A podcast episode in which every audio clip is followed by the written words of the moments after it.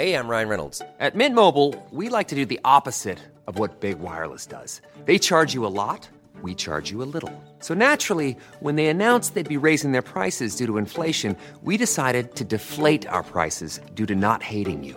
That's right. We're cutting the price of Mint Unlimited from $30 a month to just $15 a month. Give it a try at mintmobile.com slash switch. $45 upfront for three months plus taxes and fees. Promote for new customers for limited time. Unlimited more than 40 gigabytes per month. Slows. Full terms at mintmobile.com.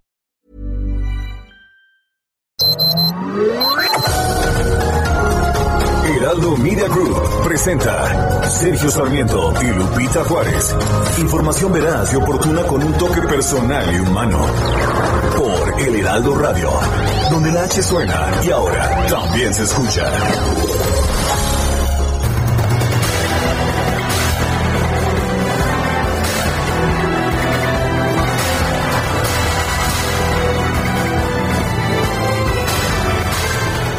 Ya hizo pública el senador de Morena, Ricardo Monreal, su iniciativa para regular las redes sociales. Dice la iniciativa que para proteger la libertad de expresión eh, se va a obligar a las redes sociales a registrarse ante el Instituto Federal de, de Telecomunicaciones para que establezca límites a los propietarios al respecto de la suspensión o eliminación de cuentas también podría imponer multas de hasta 89 millones de pesos a aquellas redes que no pues que no hagan lo que se les ordena. Este proyecto busca reformar la Ley Federal de Telecomunicaciones y Radiodifusión. Establece que quienes estén sujetos a las nuevas disposiciones son las personas físicas y morales que tengan redes sociales, que manejen redes sociales con un millón o más de suscriptores o usuarios y cuyos servicios sean la difusión de información generada por sus propios usuarios como texto, datos, voz, imágenes, videos, música, sonidos o combinación de las anteriores. Serían las mismas redes sociales las que establecerían sus mecanismos para suspender una cuenta o perfil, eliminar un contenido o cancelar de forma definitiva una cuenta. Estas uh, cancelaciones, sin embargo, no podrían ser hechas de manera automática por algoritmos. Tendría que haber una persona física que se hiciera responsable. Eh, sin embargo, eh, el, el usuario podría acudir al Instituto Federal de Telecomunicaciones en caso de considerar que su uh, pues que la decisión que se está tomando es inadecuada. Estarían prohibidas o se permitiría la, cancela, la cancelación de cuentas o perfiles por la difusión de noticias falsas, aunque no dice, no dice esta iniciativa qué, es, qué sería una noticia falsa o quién decidiría, ataques a la moral, el orden público y la vida privada o los derechos de terceros, que se provoque algún delito, se perturbe el orden público, que se acredite la afectación a los derechos de los menores de edad o que se acredite la difusión de mensajes de odio que, o que se revelen datos personales. Son las 7 de la mañana con 3 minutos, 7 con 3. Quiero darle a usted la más cordial bienvenida a El Heraldo Radio. Lo invito quedarse con nosotros a lo largo de las próximas tres horas. Aquí estará bien informado, por supuesto, pero también podrá pasar un rato agradable, ya que si la información lo permite, a nosotros nos gusta darle el lado amable. Guadalupe Juárez, ¿cómo estás? Muy buenos días. Hola, ¿qué tal? Sergio Sarmiento, qué gusto saludarte. Buenos días a ti, buenos días, queridos amigos, bienvenidos a la información. Oye, no es censura. Quien piense así esto de la iniciativa está equivocado. Te acordarás que el propio senador Monreal nos dijo que pues esto en realidad era buscar la defensa de la libertad de expresión de cada uno de los usuarios de las redes sociales, de aquellas otroras benditas redes sociales como las bautizó Andrés Manuel López Obrador. Bueno, por otra parte, por otra parte, otra ley también polémica, la del Banco de México, y fíjense lo que ocurrió ayer. Las autoridades financieras y la banca se unieron precisamente para generar un frente común que busca apoyar a los migrantes y a sus familias para cambiar sus dólares a pesos con un mejor tipo de cambio, pero también pues lo que busca es desactivar los riesgos de esta reforma a la ley del Banco de México. La estrategia consiste en bancarizar a los migrantes mexicanos en Estados Unidos y a las familias en México a través del Banco del Bienestar. Se podrán abrir cuentas de forma remota desde Estados Unidos utilizando la matrícula consular o el pasaporte expedido por la Secretaría de Relaciones Exteriores. También se han comprometido a implementar otras acciones para reforzar y ampliar la cobertura de servicios financieros a fin de que los envíos de remesas hacia territorio nacional se realicen de manera sencilla, segura y económica. Y bueno, van a tener los migrantes y sus familias acceso a la recepción de remesas en México a través de 2.393 puntos de atención. La Fiscalía de Jalisco confirmó ayer que la balacera registrada en el municipio de Zapopan, Jalisco, dejó tres heridos. Informó sobre el fallecimiento de uno de los presuntos agresores. La balacera ocurrió en una zona comercial de Zapopan.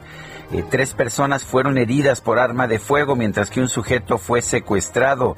Hasta el momento se desconoce la identidad de la persona privada de su libertad.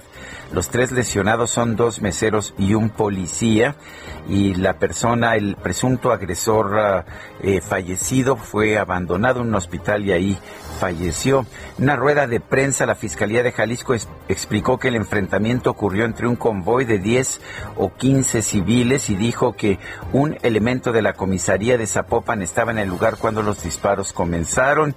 Los responsables huyeron en cuatro vehículos. Subieron a una persona que forma parte de uno de los grupos delincuenciales que se enfrentaron el lugar.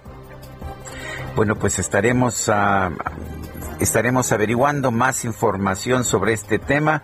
Lo que le puedo confirmar es que hay ah, un muerto y hay varios heridos por esta balacera en Zapopan, Jalisco. Son las 7 de la mañana con 6 minutos.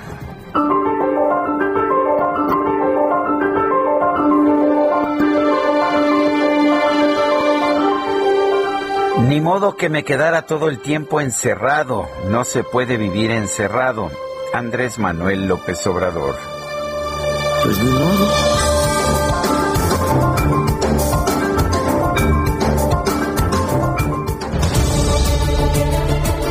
Y las preguntas, ayer temprano preguntábamos, ¿está de acuerdo con la reapertura al 20%? de las plazas comerciales en la Ciudad de México. Nos dijo que sí el 60%, que no el 33.7%, no sabemos 6.3%. Recibimos 3.443 votos. Y esta mañana ya coloqué en mi cuenta personal de Twitter, arroba Sergio Sarmiento, la siguiente pregunta. ¿Debe ser obligatorio el uso del cubrebocas? Nos dice que sí el 94.8%, que no 3.2%. Prohibido prohibir, contesta el 2%. Hemos recibido en 41 minutos 2002, 2002 votos. Las destacadas del Heraldo de México.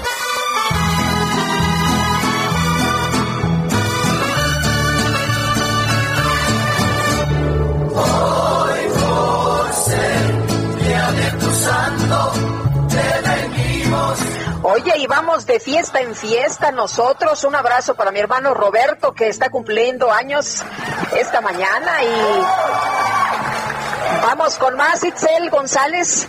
Lupita, Sergio, amigos, muy buenos días. Feliz día del odontólogo a todos los amigos odontólogos que nos escuchan esta mañana a través del Heraldo de México. Un abrazo también a nuestra amiga Norma Sánchez que nos escucha todas las mañanas. De fiesta en fiesta, Lupita, el día de Santa Polonia. También celebramos este martes 9 de febrero, como tú dices. Y ahora sí, arrancamos con las destacadas del Heraldo de México.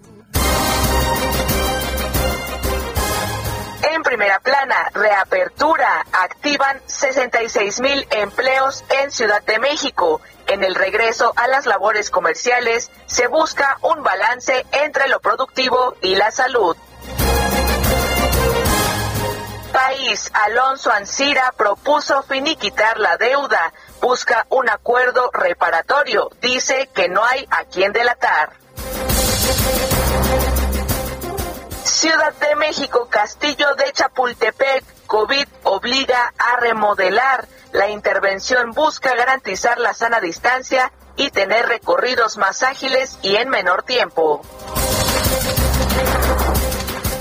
Estados, trabajo y presencia. Conocer sus estados da la ventaja. Aspirantes a gobernadores coinciden en que hay confianza en la transformación del país, luego de la encuesta que los pone a la cabeza. Orbe, la OMS, vacunar a pobres es la clave. El organismo recordó que 75% de dosis se han inoculado en 10 países. Meta Mundial de Clubes, prueba de fuego. En un juego soñado, Tigres se ve la cara en la final con el Bayern Múnich, un club que va por un sextete. Y finalmente, en mercados, consumidores compran menos y caro. Las personas priorizan la adquisición de alimentos por encima de cualquier otra categoría. Lupita, Sergio, amigos, hasta aquí las destacadas del Heraldo. Feliz martes. Gracias, Itzel. Muy buenos días. Feliz martes también para ti. Son las 7 de la mañana con 10 minutos. Vamos a un resumen de la información más importante. Luego de que el presidente López Obrador aseguró que va a continuar sin utilizar cubrebocas, el director general de epidemiología, José Luis Salomí, aseguró que el mandatario ya no puede contagiar el COVID-19 y que la mascarilla es un elemento accesorio para evitar la transmisión del virus. El uso de cubrebocas es un elemento accesorio para efectos de contribuir sobre todo a la expulsión de los virus de una persona contagiada. ¿sí? Los cubrebocas y de hecho hay estudios recientes, publicaciones internacionales inclusive que han salido, que obviamente un cubreboca de tela como el que traemos todos los que estamos este, aquí no nos va a proteger contra el contagio de un virus, pero sí va a ayudar. Yo ahorita estoy hablando con ustedes, obviamente muchas de esas gotas que están en mi garganta, en mi vía respiratoria, pues se van a quedar atrapadas aquí en el cubrebocas. Ah, bueno, entonces sí ayuda, ¿no? Porque se quedan atrapadas esas gotas en el cubrebocas. Bueno, pues uh, ayuda, pero ya el presidente dijo que él no va a usar el cubrebocas, punto. Que diga Oye, que tanta diga maroma que hacen, tanta maroma que hacen los pobres médicos para tratar de apoyar. Sí, lo que diga el señor presidente. Pues sí. En fin, la usted use cubrebocas, por favor, porque muchos pueden ser asintomáticos. Bueno, la Secretaría de Salud Federal informó que en México este lunes se registraron 531 muertos por COVID-19, con lo que ya suman 166.731 decesos, así como 1.936.013 casos confirmados. La dependencia indicó que este lunes se administraron 4.303 vacunas contra el COVID-19 en todo el país para llegar a un total de 717.820 dosis aplicadas. En Estados Unidos están aplicando eh, también cerca, bueno, más de un millón, pero al día, no en total. El viernes 6 de febrero aplicaron más de 2 millones, en un solo día más de 2 millones. La Auditoría Superior de la Federación anunció que va a revisar las compras de vacunas contra el COVID-19 y los gastos que realice el gobierno federal para atender la emergencia sanitaria. En una misiva, 435 científicos, académicos, políticos y ciudadanos en general propusieron al presidente López Obrador suspender temporalmente los megaproyectos de su gobierno para destinar más recursos a la compra de vacunas y atender casos de COVID-19. La Secretaría de Desarrollo Económico de la eh, eh, Ciudad de México destacó que este martes 601 tiendas departamentales y centros comerciales Sí, efectivamente, 601 tiendas departamentales y centros comerciales volverán a operar con estrictas medidas sanitarias como parte del plan de reactivación económica de la capital. Ayer, Padlala Acabani, el secretario de Desarrollo Económico, nos dijo que esto va a restablecer 20 mil empleos. Y el director de la Organización Mundial de la Salud, Tedros Adhanom Ghebreyesus, señaló que la decisión de Sudáfrica de suspender su campaña de vacunación contra el COVID-19 es un recordatorio de que se debe hacer todo lo posible para, la, para reducir la circulación del virus con medidas de salud pública. La farmacéutica china CanSino Biologics informó que su vacuna contra el COVID-19 presenta una eficacia de 65.7% en la prevención de casos sintomáticos y de 90.98% en la prevención de cuadros graves de la enfermedad. En otros temas, este lunes se registró una balacera en Zapopan, Jalisco, por un enfrentamiento entre dos grupos de civiles armados. Aparentemente se trataba de un intento de secuestro, de un secuestro. Aparentemente se llevaron a una persona. Se reportó un saldo de un muerto y tres personas lesionadas.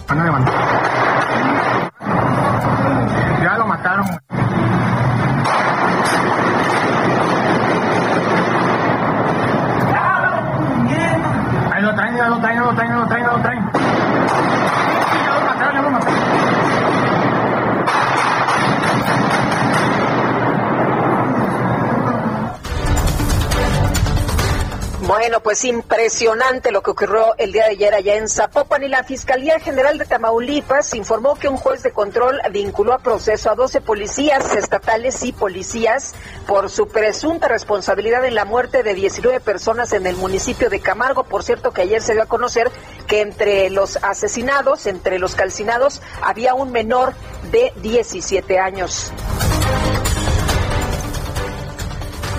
El INAI determinó que la carpeta de investigación sobre el asesinato de la periodista Regina Martínez Pérez, ocurrido en Jalapa, Veracruz, en el 2012, debe darse a conocer en su versión pública. La Fiscalía General de Chiapas realizó un operativo en el domicilio del médico Fernando Cuauhtémoc N., señalado como presunto agresor sexual de la estudiante de medicina Mariana Sánchez, quien fue encontrada muerta el pasado 28 de enero. La Secretaría de Salud de Chiapas confirmó el cese de la subdirectora de Educación y Enseñanza de la dependencia, Mariana Lagos, Mariana Lazos Salgado, acusada de haber ignorado la denuncia por abuso sexual que presentó la joven Mariana Sánchez.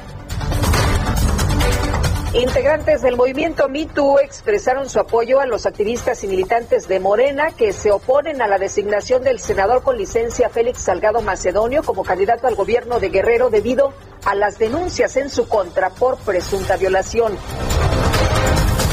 Jorge Artigas de Ochoa, primo del exgobernador de Veracruz, Javier Duarte, se registró como precandidato de Morena a una diputación local en ese estado. Y la coalición Sí por San Luis Potosí, conformada por el PRI, el PAN y el PRD, presentó a Octavio Pedrosa y a Enrique Galindo Ceballos como candidatos a gobernador y presidente municipal de la capital del estado. En Tultepec, Estado de México, militantes del PRD presentaron más de 3.500 firmas de renuncia al partido por su inconformidad ante la conformación de una alianza electoral con el PRI. El INE y la Unidad de Inteligencia Financiera firmaron un anexo técnico para el intercambio de documentos e información con el objetivo de prevenir o identificar el uso indebido de recursos públicos y operaciones irregulares. René Bejarano, dirigente del Movimiento Nacional por la Esperanza y actual aspirante a una diputación federal por Morena, negó tener algún nexo con las agrupaciones delictivas de origen rumano que operan en Quintana Roo. Y la Fiscalía General de la República presentó una nueva acusación en contra de Mariel Helen Eques, esposa del exdirector de Pemex, Emilio Lozoya, por defraudación fiscal de 909.400 pesos. Un tribunal federal confirmó una suspensión provisional que impide ejecutar obras nuevas del tren Maya en los municipios de Mérida, Izamal y Chocholá en el estado de Yucatán, por lo menos hasta el próximo 19 de febrero. Y la Comisión de Energía de San Lázaro acordó citar a Parlamento Abierto al director de la Comisión Federal de Electricidad, Manuel Bartlett, al canciller Marcelo Ebrard y a Rocío Nale, además de Tatiana Cloutier, secretarias de Energía y Economía para que expliquen la iniciativa de reforma a la ley de la industria eléctrica enviada por el Ejecutivo.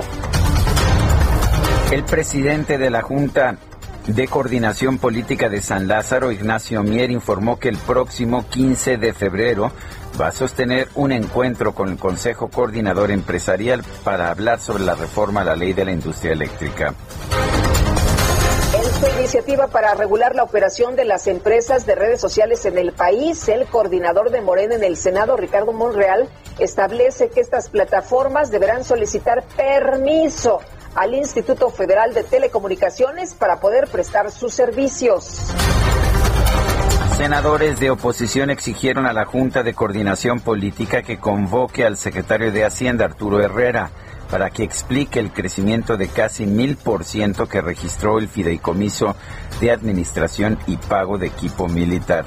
Pensé que pues estaban eliminando los fideicomisos, ¿no? Pero pues parece no, es que nada más no, es para todos, ¿no? No, no es para todos. Y al, a este, por ejemplo, le, le fue muy bien, ¿eh? Tiene muy buen recurso. El INEGI informó que en enero del 2021 el índice nacional de precios al consumidor registró un alza mensual de 0.86% y se alcanzó una inflación anual de 3.54%. El Banco del Bienestar anunció un programa para abrir cuentas a migrantes mexicanos en Estados Unidos y sus familias para que reciban sus remesas enviadas por transferencia electrónica. Embajadora de México en los Estados Unidos, Marta Bárcena, presentó una serie de videos para revisar los logros alcanzados durante su gestión antes de que el cargo sea asumido por el actual secretario de Educación Pública, Esteban Moctezuma. En mis dos años al frente de la embajada, cumplimos las instrucciones del presidente López Obrador de lograr la ratificación del Tratado México-Estados Unidos-Canadá y mantener un diálogo constante y respetuoso con el gobierno de Estados Unidos, pese a que en muchas ocasiones teníamos puntos de vista divergentes. Aquí, bajo la mirada vigilante de Benito Juárez, quiero decirles que ser la primera mujer embajadora de México en Estados Unidos ha sido el mayor honor de mi vida. Servir a México y formar parte del Servicio Exterior Mexicano ha sido una de mis pasiones. El equipo de la defensa del expresidente de los Estados Unidos, Donald Trump, pidió al Senado desestimar el juicio político en contra del exmandatario. Aseguró que este proceso es constitucionalmente defectuoso y representa un teatro político de los demócratas. Bueno, y en los deportes, el Bayern Múnich venció 2-0 al Al-Ali de Egipto. Sí, el, venció el Bayern Múnich al Ali, al Ali de Egipto 2 a 0. Tiene así su pase a la final del Mundial de Clubes en donde va a enfrentar a los Tigres de la Universidad de Nuevo León. Son las 7 de la mañana con 22 minutos.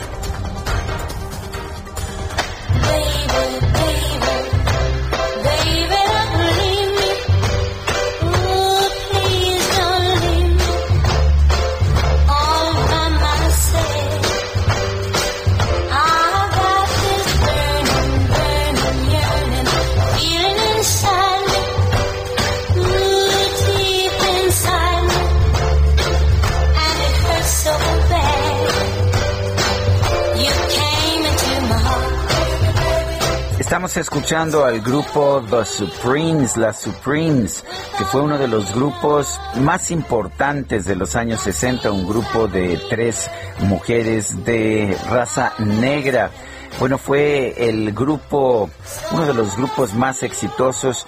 12 de sus canciones llegaron a ser número uno en las listas de éxitos de Billboard allá en los Estados Unidos. No era ella la cantante principal, Mary Wilson. La cantante principal era Diana Ross. Sin embargo, eh, de hecho, pues, la idea del grupo era precisamente que tenían estas combinaciones de voces. Esto las hizo sumamente populares. Mary Wilson posteriormente eh, habría de escribir un libro, Dream Girl, My Life as a Supreme, Dream Girl, mi vida como como una Supreme que habría de ser un éxito de ventas y habría de inspirar una película también Falleció ayer Mary Wilson y hoy vamos a estar escuchando música de las Supremes. ¿te acuerdas de aquella película de Dream Girls? Claro, así. Hace algunos años, ¿no? Basada precisamente en esta autobiografía de Mary Wilson. Eh, interesante, de hecho, porque ella se quejaba mucho de que se le prestaba, de que eran muy explotadas, siendo mujeres, siendo de raza negra, eh, pero también de que había una atención privilegiada a Diana Ross y no un espíritu de equipo, pero en fin, vamos a estar escuchando, si te parece, música de este fenomenal grupo de los años 60 y 70.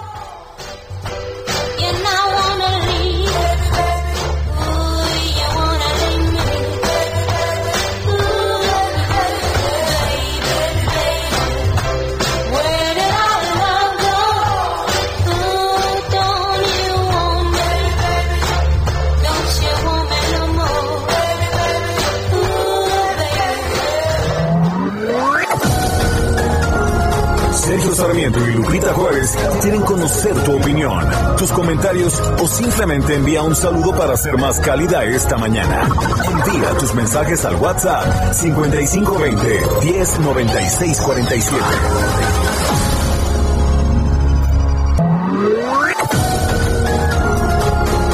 Continuamos con Sergio Sarmiento y Lupita Juárez por El Heraldo Radio.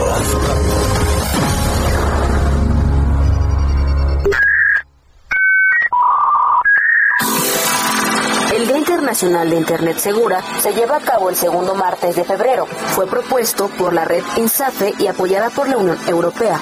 Es a partir del año 2004 cuando se toma en cuenta esta iniciativa, donde más de 100 países alrededor del mundo celebran este día cuyo objetivo principal es crear conciencia de la importancia que tiene el hacer de Internet una plataforma digital más segura.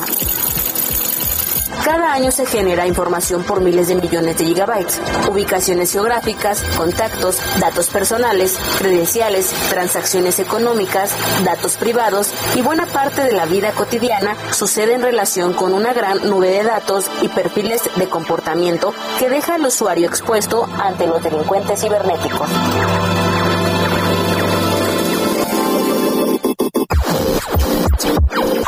En este 2021 se celebra con el lema Una Internet mejor comienza contigo, más conectados, más seguros.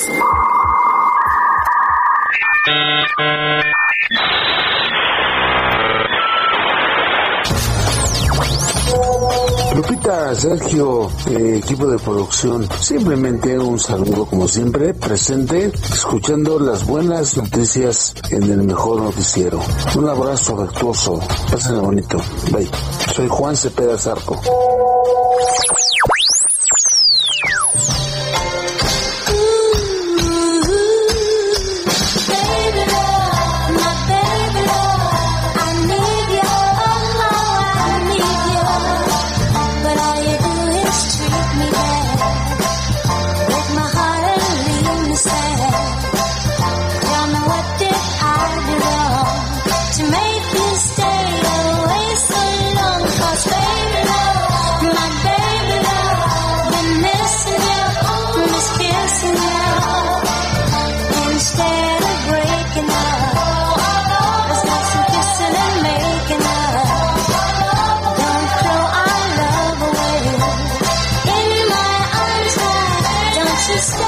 Ayer falleció Mary Wilson, tenía 76 años, vivía en Las Vegas, una de las integrantes originales del grupo The Supreme, se quedó hasta el final, ya cuando ella dejó el grupo, este se desbandó. Eh, una de eh, fue siempre una de las voces de acompañamiento, pero también se considera uno de los pilares del grupo The Supremes. Mary Wilson, aquí en el Heraldo Radio.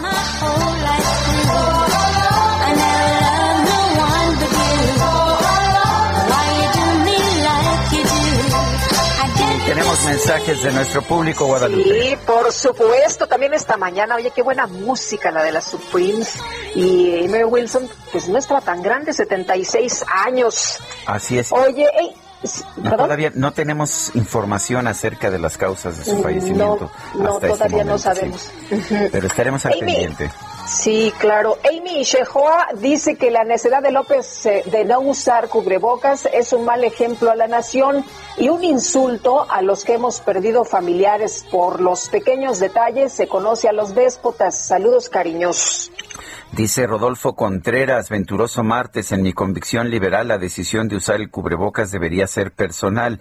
Sin embargo, la realidad indica que debe obligarse a la gente a usarlo. El, ah, perdón porque se me movieron aquí la pantalla. Eh, dice que es como, el, alcoholímetro. No debería existir, pero se requiere, es lo que nos dice Rodolfo Contreras. Y muy bonito día, martes, Lupita y Sergio. Saludos, José García. Y el director general de epidemiología, José Luis Salomía, dijo ayer que México acumula ya dos semanas con baja en hospitalizaciones por COVID-19. Gerardo Suárez, adelante. Sergio Lupita, muy buenos días a ustedes al auditorio. Después de pasar por el momento más crítico de la pandemia, los niveles de hospitalización de personas con COVID-19 y otras infecciones respiratorias graves acumulan dos semanas con una tendencia a la baja. Y así lo informó el director general de epidemiología, José Luis Salomía. En la conferencia vespertina de ayer, el funcionario mencionó que la ocupación de camas generales, estas camas que se destinan a pacientes graves sin necesidad de intubación, el promedio nacional de ocupación es de 49%. Hay tres estados con más de 70%, de los cuales la Ciudad de México presenta la ocupación más alta con 79%. Sin embargo, José Luis Salomía recordó que en semanas previas la capital del país llegó a alcanzar hasta 90% de ocupación o un poco más. En el caso de las camas con ventilador para pacientes críticos, el promedio nacional es de 46% de ocupación y solo hay una entidad por arriba del nivel de seguridad, que es la Ciudad de México con 76%. Así que el, el director general de epidemiología resaltó que van dos semanas con una reducción de la hospitalización. También se acumulan al menos dos semanas en la reducción de casos de COVID-19. Ayer se registró una disminución de 32% con respecto a la semana anterior. Este es el reporte. Muy bien, gracias por esta información, Gerardo Suárez. Buenos días. Buenos días. Oye, me estaba acordando de lo que dijo Joe Biden al eh, prácticamente asumir posesión como presidente. Le dijo a sus ciudadanos en Estados Unidos, les pido que usen el cubrebocas, no es para toda la vida, solo 100 días, solo 100 días. ¿Y para qué sirve esto? Pues para cortar los contagios. Y bueno, hoy en conferencia de prensa, el subsecretario de Prevención y Promoción de la Salud, Hugo López Gatel, aplaudió que en nuestro país existan más personas vacunadas que contagiadas. Tenemos hoy más vacunados que casos activos y esto ya es positivo. Hoy tenemos personas vacunadas que han completado 79.429 personas han completado su esquema de dos dosis y en cambio tenemos 65.789 personas que tienen activamente COVID en este momento. Bueno, también anunció que Pfizer confirmó la llegada de más vacunas para el próximo 15 de febrero. Ya nos ha confirmado Pfizer, también ayer en una carta dirigida al presidente, que llegarán las vacunas, eh, próximamente 490.400, llegarán el 15 de febrero. Y estas serán aplicadas con la misma celeridad que se están aplicando todas. La siguiente. Bueno, pues ahí parte lo que dijo en la mañanera López Gatel en este día de, salud eh, o dedicado a la salud. Y bueno, pues lo que sabemos es que sí tienen comprometidas vacunas, pero no sabemos cuándo van a llegar. Eh, tentativamente, dice López Gatel, para el próximo 15 de febrero. Bueno, y vamos al tema económico, un tema también ah, muy complicado en estos momentos. Según la Confederación de Cámaras Nacionales de Comercio, Servicios y Turismo, se prevé una disminución de casi 50% de la derrama económica de este año. Everardo Martínez, cuéntanos. Así es, Sergio Lupita. Como señala, 50% menos en las ventas del 14 de febrero señaló José Manuel López Campos, que es presidente de la Confederación Nacional de Comercio, Servicios y Turismo, eh, Concanaco Servitur. él explica que pues estiman alcanzar este 14 eh, 11.500 millones de pesos en ventas, es decir, pues la mitad de los 22.800 millones de pesos que en 2020 se alcanzaron. Hay que recordar que en febrero de 2020 aún no estábamos en esta pandemia, ya se sabía del virus, pero no era declarada una pandemia.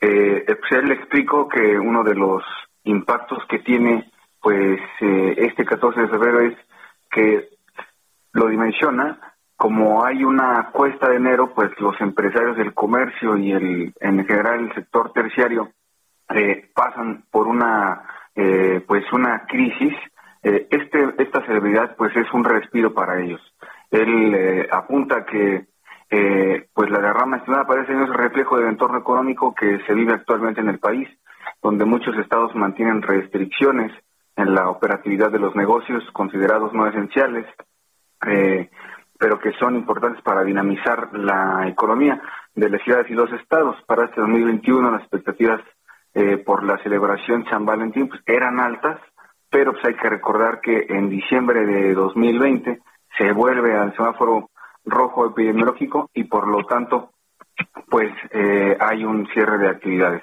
Eh, él explica que, pues, en el tema eh, del hospedaje, pues, es el, el que uno que se va a ver afectado, también los cines, los teatros, eh, estamos hablando también de restaurantes, cafeterías nuevamente, ellos que ya han pedido sus cacerolazos, han dado su, su demanda para reactivarse, pero pues no han visto eh, pues el regreso de sus ventas totales. Sergio Lupita, la información de cómo va a quedar finalmente eh, las ventas por San Valentín las vamos a tener yo creo que la siguiente semana y vamos a estar informando en el Heraldo de México. Esta es la información que tenemos hasta el momento. Bueno, Everardo Martínez, gracias. Muchas gracias a ustedes, buenos días. Gracias, igualmente. Y este martes podrán retomar actividades tiendas departamentales y centros comerciales en la capital del país luego de permanecer cerradas a causa del semáforo rojo epidemiológico. Tengo entendido por ahí de 50 días. En este que es el segundo cierre ya, Vicente Yáñez, presidente ejecutivo de la Asociación Nacional de Tiendas de Autoservicio y Departamentales. Qué gusto saludarte esta mañana. Igualmente, Sergio Lupita, mucho gusto saludarlos a ustedes y a su audiencia de Heraldo Radio. Mucho gusto. Vicente, ¿cómo ves las reglas de apertura? El, el aforo es solo 20%, pero se permite la apertura a las 24 horas, o sea que dependerá de, de, las de los propios comercios. ¿Cómo ves estas reglas? Así, así es, Sergio. Finalmente, pues ya se pudo, ya, ya, ya pueden abrir las tiendas departamentales y los centros comerciales en la Ciudad de México. La semana pasada se pudo hacer lo propio en en el Estado de México. Y sí, mira, eh, uno de los temas que estuvimos eh, eh, solicitando fue que se ampliaran los horarios, con la, con la lógica de que ampliados los horarios, bueno, pues la, la gente se va a distribuir mejor y va a haber menos, menos aglomeraciones y, y bueno, pues van a estar más tranquilos de que, de que las tiendas estén abiertas. Ahora, la decisión de, de qué horario abrir va a ser de cada cadena y de cada tienda en lo particular, dependiendo de la localización, etcétera, ¿no? Este, hay temas de seguridad involucrados, temas de logística también involucrados, pero al extender los horarios, bueno, pues vamos a, vamos a empezar a, trabajar. Y aquí lo más importante es que, que bueno, pues se, se pueden abrir las tiendas, esos empleos que, que, estábamos muy preocupados que estuvieran en riesgo, este, pues eh, eh, ya con esta, con esta reapertura, esperemos que ya no, no volvamos a, a entrar en estas cosas, este, eh, bueno, pues ya, ya sus empleos que estaban en riesgo, bueno, pues ya, ya, van a poder empezar a trabajar y, y es lo que hemos estado pidiendo, ¿no? Que, que, se distingan los espacios seguros de las actividades esenciales, vamos a seguir insistiendo en esto, eh, de forma tal de que, de que, bueno, pues los que cumplan con, con los ordenamientos, que estén dando seguridad a sus colaboradores y a sus clientes, pues puedan, puedan estar abiertos y bueno, que las autoridades se apliquen a apoyar a aquellos que, que no están cumpliendo con esto y ver de qué forma pues, los pueden ayudar para que eh, podamos transitar mejor esto, porque, eh, como hemos comentado, hay que cuidar la salud, pero también la salud de la economía. Era un daño económico enorme el que estaban recibiendo no solo los empleados de las cadenas, sino también los proveedores y todos sus colaboradores en, este, en esta enorme cadena de, de, suministro. Y bueno, pues este eh, hay, que, hay que cuidarnos, pero hay que regresar a la normalidad lo más pronto posible.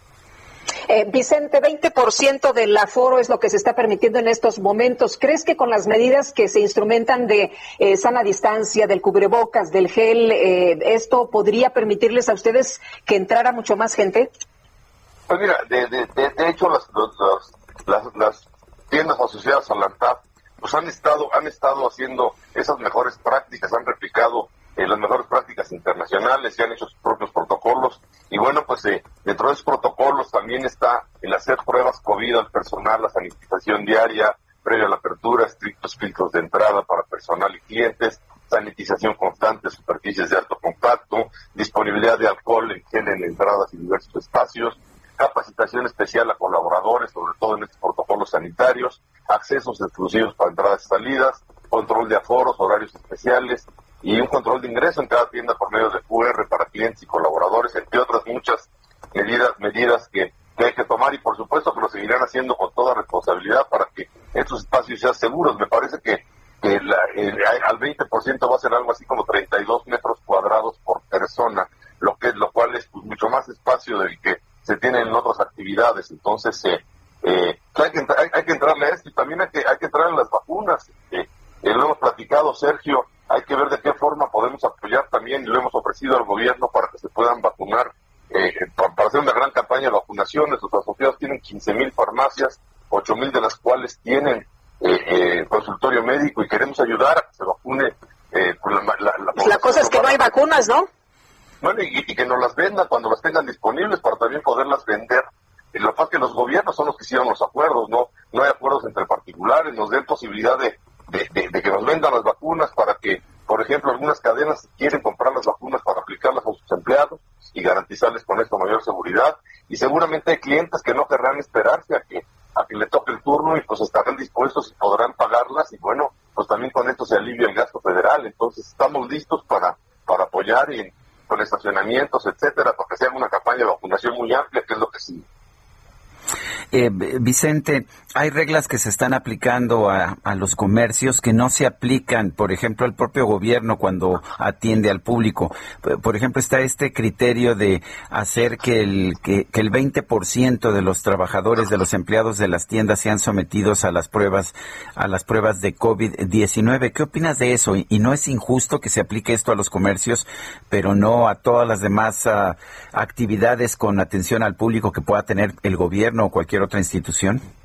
Pues mira, eh, desde un principio eh, eh, habíamos insistido y seguiremos insistiendo en que hay que hacer muchas pruebas, eso es lo que ha distinguido a los países que les ha ido mejor de los que no lo han hecho, al igual que el uso obligatorio de cubrebocas desde el día uno, los colaboradores de las cadenas y se ha exigido a los clientes que, entran en estas cadenas de tiendas usen el cubrebocas, me parece que son medidas que, que debemos de tomar todos de forma obligatoria, hacer pruebas Ahora, por ejemplo, que estuvieron cerradas las tiendas departamentales, las pruebas que estaban haciendo a los empleados este, de estas tiendas, pues se dejaron de hacer y seguramente por ahí muchos asintomáticos pues estuvieron contagiando eh, pues sin querer a otros, ¿no? Porque no lo sabían. Entonces, hay que hacer pruebas, muchas, muchas pruebas, hay que ampliar el tema este de pruebas, pero hay que hacerlas a nivel general y también eh, pues hay que, hay, hay, que ver de forma como todos cumplimos con el, con el uso del cubrebocas y cómo ponemos el ejemplo en esto, Sergio Lupita.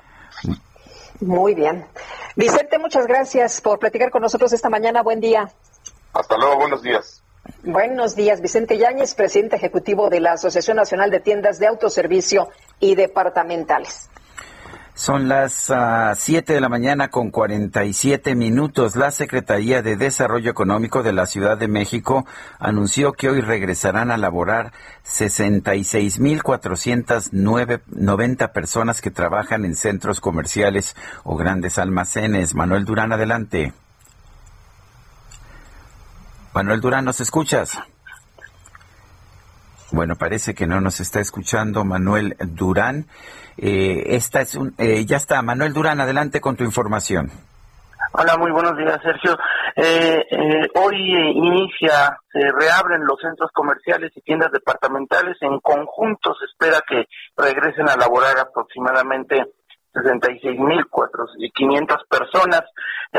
esta, esta apertura se da bajo estrictas medidas sanitarias. Solamente pueden tener un aforo del 20% de su capacidad. Estamos hablando de 338 centros comerciales y 263 tiendas departamentales que hay en la Ciudad de México, pero también se les va a permitir abrir eh, las 24 horas del día, solamente de martes a domingo, el lunes deberán descansar. tendrán que mantener eh, únicamente, como ya decía, el 20% de aforo e implementar obligatoriamente el código QR para empleados y clientes y aplicando pruebas semanales eh, a vendedores de piso de, pruebas COVID. Eh, en restaurantes y áreas de comida solo se podrá atender a comenzar es al aire libre, los espacios de alimentos deberán estar cerrados, también no puede haber degustaciones ni demostraciones directas al público. Y de esta forma hoy hoy reabren los centros comerciales y tiendas departamentales de la ciudad. Bueno, pues Manuel Durán, muchas gracias. Hasta luego. Y vámonos. Vámonos ahora con Mónica Reyes. Muy buenos días, gracias Sergio Lupita, qué gusto saludarlos esta mañana, 9 de febrero, qué alegría. Y saben ustedes, queridos amigos, que se puede bajar de peso sin esfuerzo, claro, alimentándonos bien, por supuesto, pero hay otra alternativa. Pausazo, adelante, te escuchamos. Sí, Dimoni, hay más alternativas porque luego uno dice, ya estoy haciendo la dieta, estoy haciendo ejercicio y no bajo lo que necesito. Pues yo aquí les traigo la solución y es pierde peso sin esfuerzos con la mejor dieta que va a existir y que ha existido y es el secreto de las celebrities. Así que marque en este momento al 800 mil para que se pueda llevar esta maravillosa dieta, mi Moni, que te va a hacer perder entre 3 y 5 kilos en menos de un mes. Porque, ¿qué crees, Moni? Estuvimos nosotros estudiando y hay muchos, muchos, muchos estudios que nos dicen que las personas subieron entre 5 y 8 kilos en la pandemia. Esto es una locura. Entonces, si usted hoy se ve en el espejo y dice, hijo, esta lonjita no la tenía, esta pancita, pues no es, de la, es lavadora, no lavadero, pues momento de que llame al 800 mil porque se va a poder llevar esta dieta totalmente gratis. Solo hay 10 mil moni y están volando, así que tú puedes ser parte de este grupo ganador que le va a decir bye bye a la grasita y además de verte espectacular, pues obviamente por salud, mi Moni, porque el COVID le da a las personas que tienen sobrepeso y obesidad. Entonces hay que cuidarnos y hay que vernos espectaculares. Llamen en este momento al 800 mil para poder decirle bye bye a esa grasita, mi Moni, ¿sí o no? Claro que sí, decirle adiós a la grasa y sobre todo darle la bienvenida a la correcta alimentación. Muchas gracias, Pau. Gracias a ti, mi Moni. Continuamos, Sergio Lupita, gracias. Gracias a Mónica Reyes por esta información. El INEGI dio a conocer hoy eh, tanto el índice nacional de precios al consumidor como el índice nacional de precios al productor.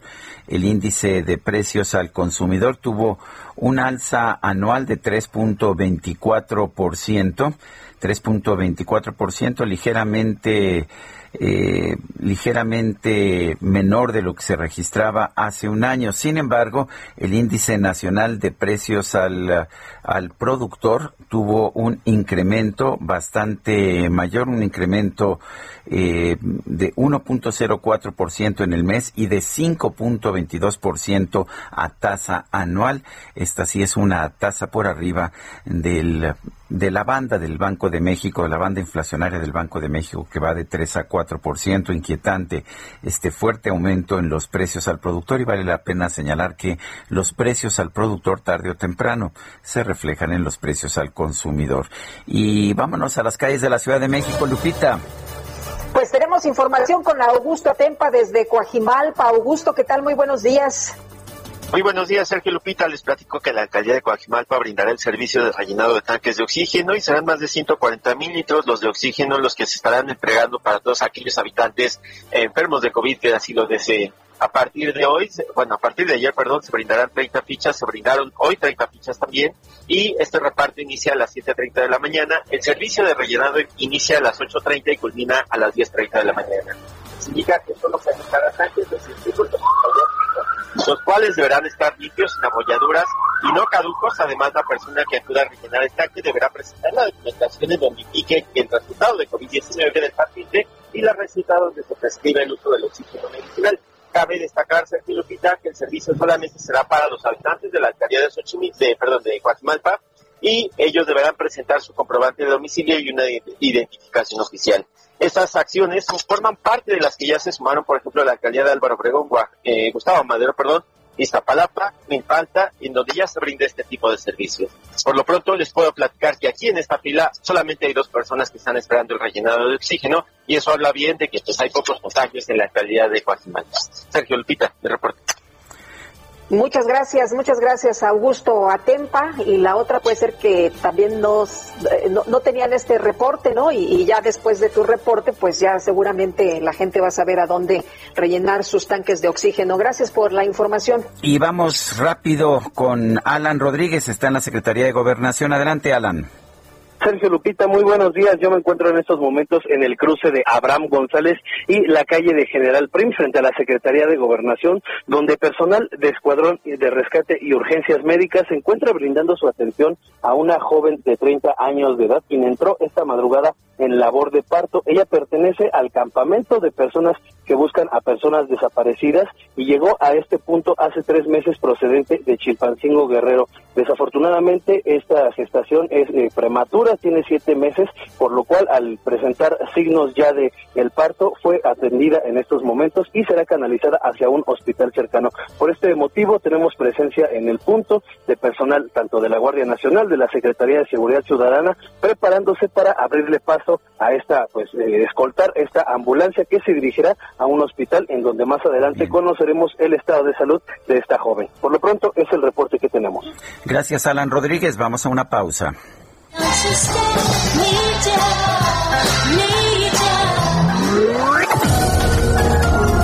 Sergio Sarmiento y Lupita Juárez quieren conocer tu opinión, tus comentarios o simplemente envía un saludo para ser más cálida esta mañana.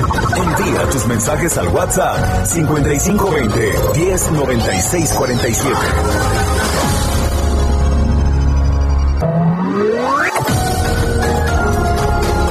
Continuamos con Sergio Sarmiento y Lupita Juárez por El Heraldo Radio.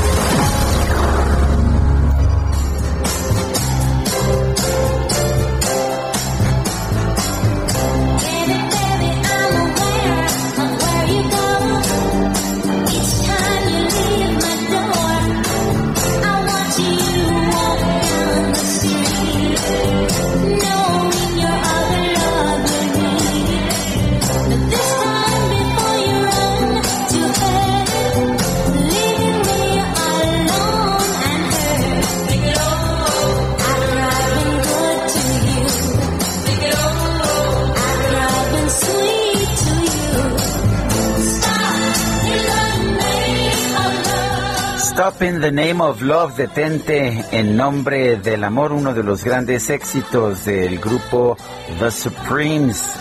Las estamos escuchando porque ayer falleció Mary Wilson, una de las integrantes originales y de hecho la que se quedó hasta el final antes de que desapareciera el grupo. Mary Wilson.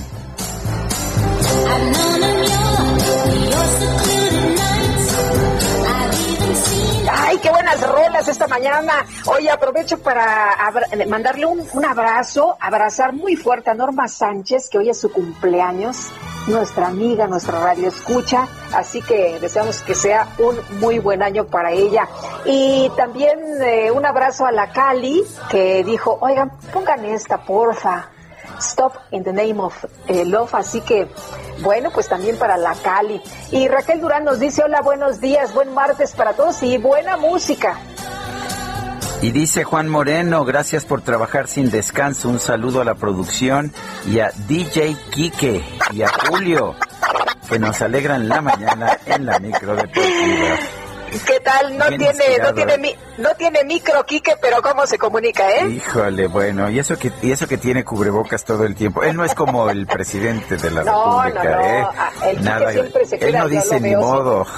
Sí, hasta con careta y todo, ¿eh? Parece, pues ya sabe de astronauta, pero él se cuida mucho, además porque tiene un bebecito y pues sabe la responsabilidad tan grande que esto significa, además de cuidar a sus compañeros.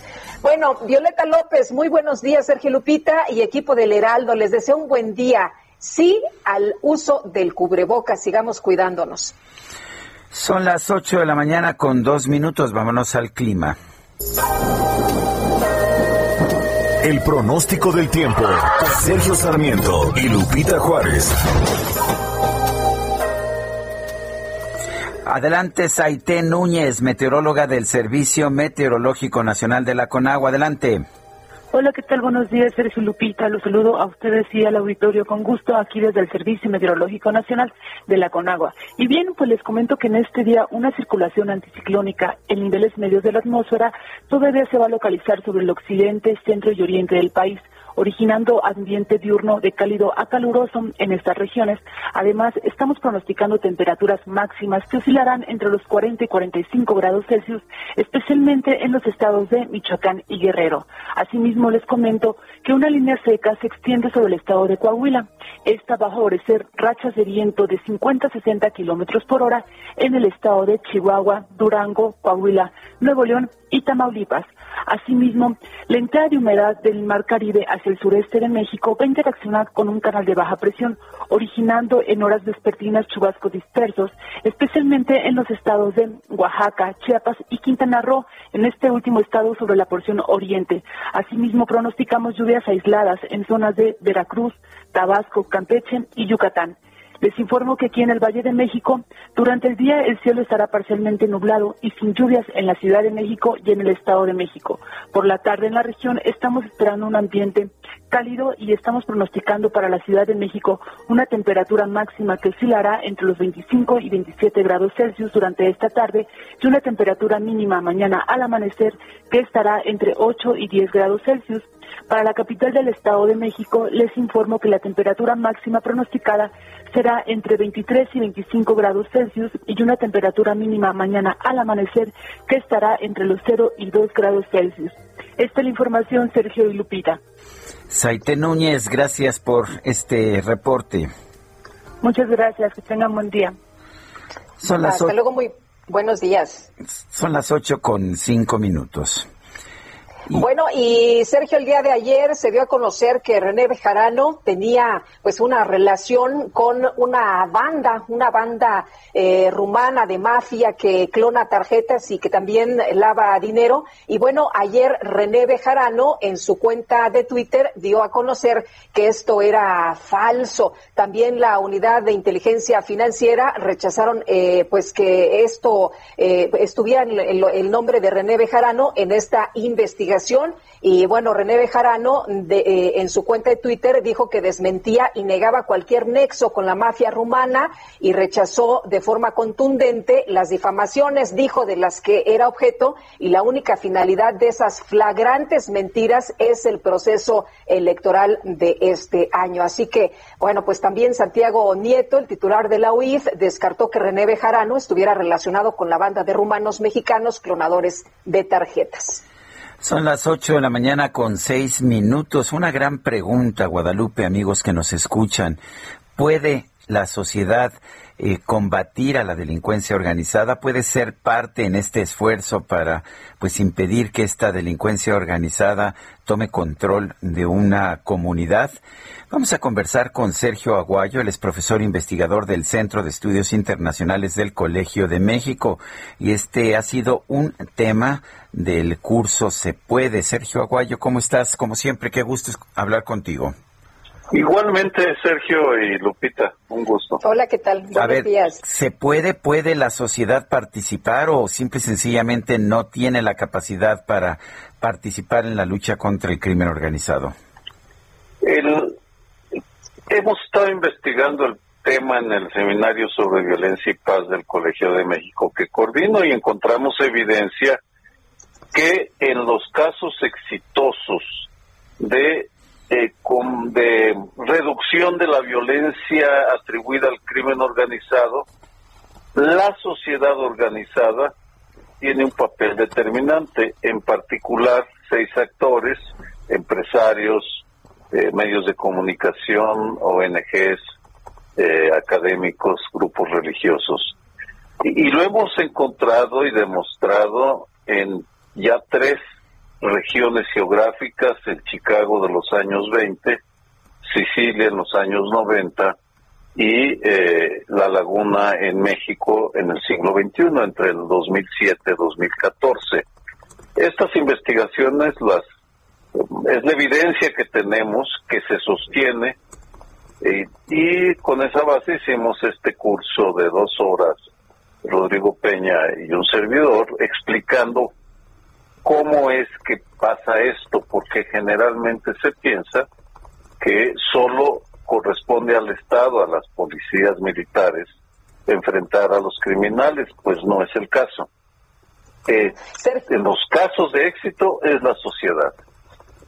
Ahora, eh, lo que hemos visto es que la sociedad eh, llega un momento en que está tan harta que pues eh, sufre los secuestros, sufre asaltos, sufre muchísima violencia, que se ponen, llega un punto en el que se ponen de acuerdo, Sergio. ¿qué, ¿Qué deberíamos estar haciendo, qué deberíamos estar aprendiendo de estas experiencias? Lo que sucede en los tres casos es que cada uno de los actores tiene un ámbito de acción eh, diferente, pero coinciden en acercarse al Estado para pedirle, hacerle peticiones concretas. Eh, por ejemplo, los eh, grandes empresarios de la laguna se unieron y lograron que los escuchara el presidente Calderón primero y Peña Nieto después, para cumplirles dos peticiones. Hacer un mando único para la laguna que tiene una parte está en Durango y otra en, Torreón, en Coahuila, y lo que ellos pedían un mando especial que eh, y un grupo antisecuestro también regional. Es como si en el Valle de México hubiera una sola policía metropolitana para los 59 municipios conurbados y las alcaldías. Es el equivalente. Lo logran y se empieza a reducir la tasa de, de desaparecidos y de eh, secuestrados eh, y de asesinados. Es decir, no es que la sociedad tome las armas, no, no encontramos evidencia de que las autodefensas funcionaran, es otro fenómeno. Por medios pacíficos, cuando la sociedad eh, exige al Estado sobre todo cuando intervienen los grandes empresarios, porque en la laguna, eh, Jorge Teyupión, con el respaldo de los empresarios de Monterrey, fue el conducto directo con el presidente. Él era y es el asesor de los empresarios de la laguna. Y lo mismo sucedió en Chicago cuando después de la matanza de San Valentín de 1929 van con el presidente Hoover los grandes empresarios y los líderes cívicos a exigirle que detenga al Capón. En aquellos años se pensaba que con eso bastaba. Eh, en otras palabras, lo que la sociedad hace es identificar el problema y hacer peticiones concretas a la autoridad y vigilar que la autoridad cumpla. ¿Qué es lo que deberíamos estar haciendo, Lupita? Es, eh, pues, primero hacer conciencia de que el peso que tenemos desde los medios de comunicación, la academia, es muy grande.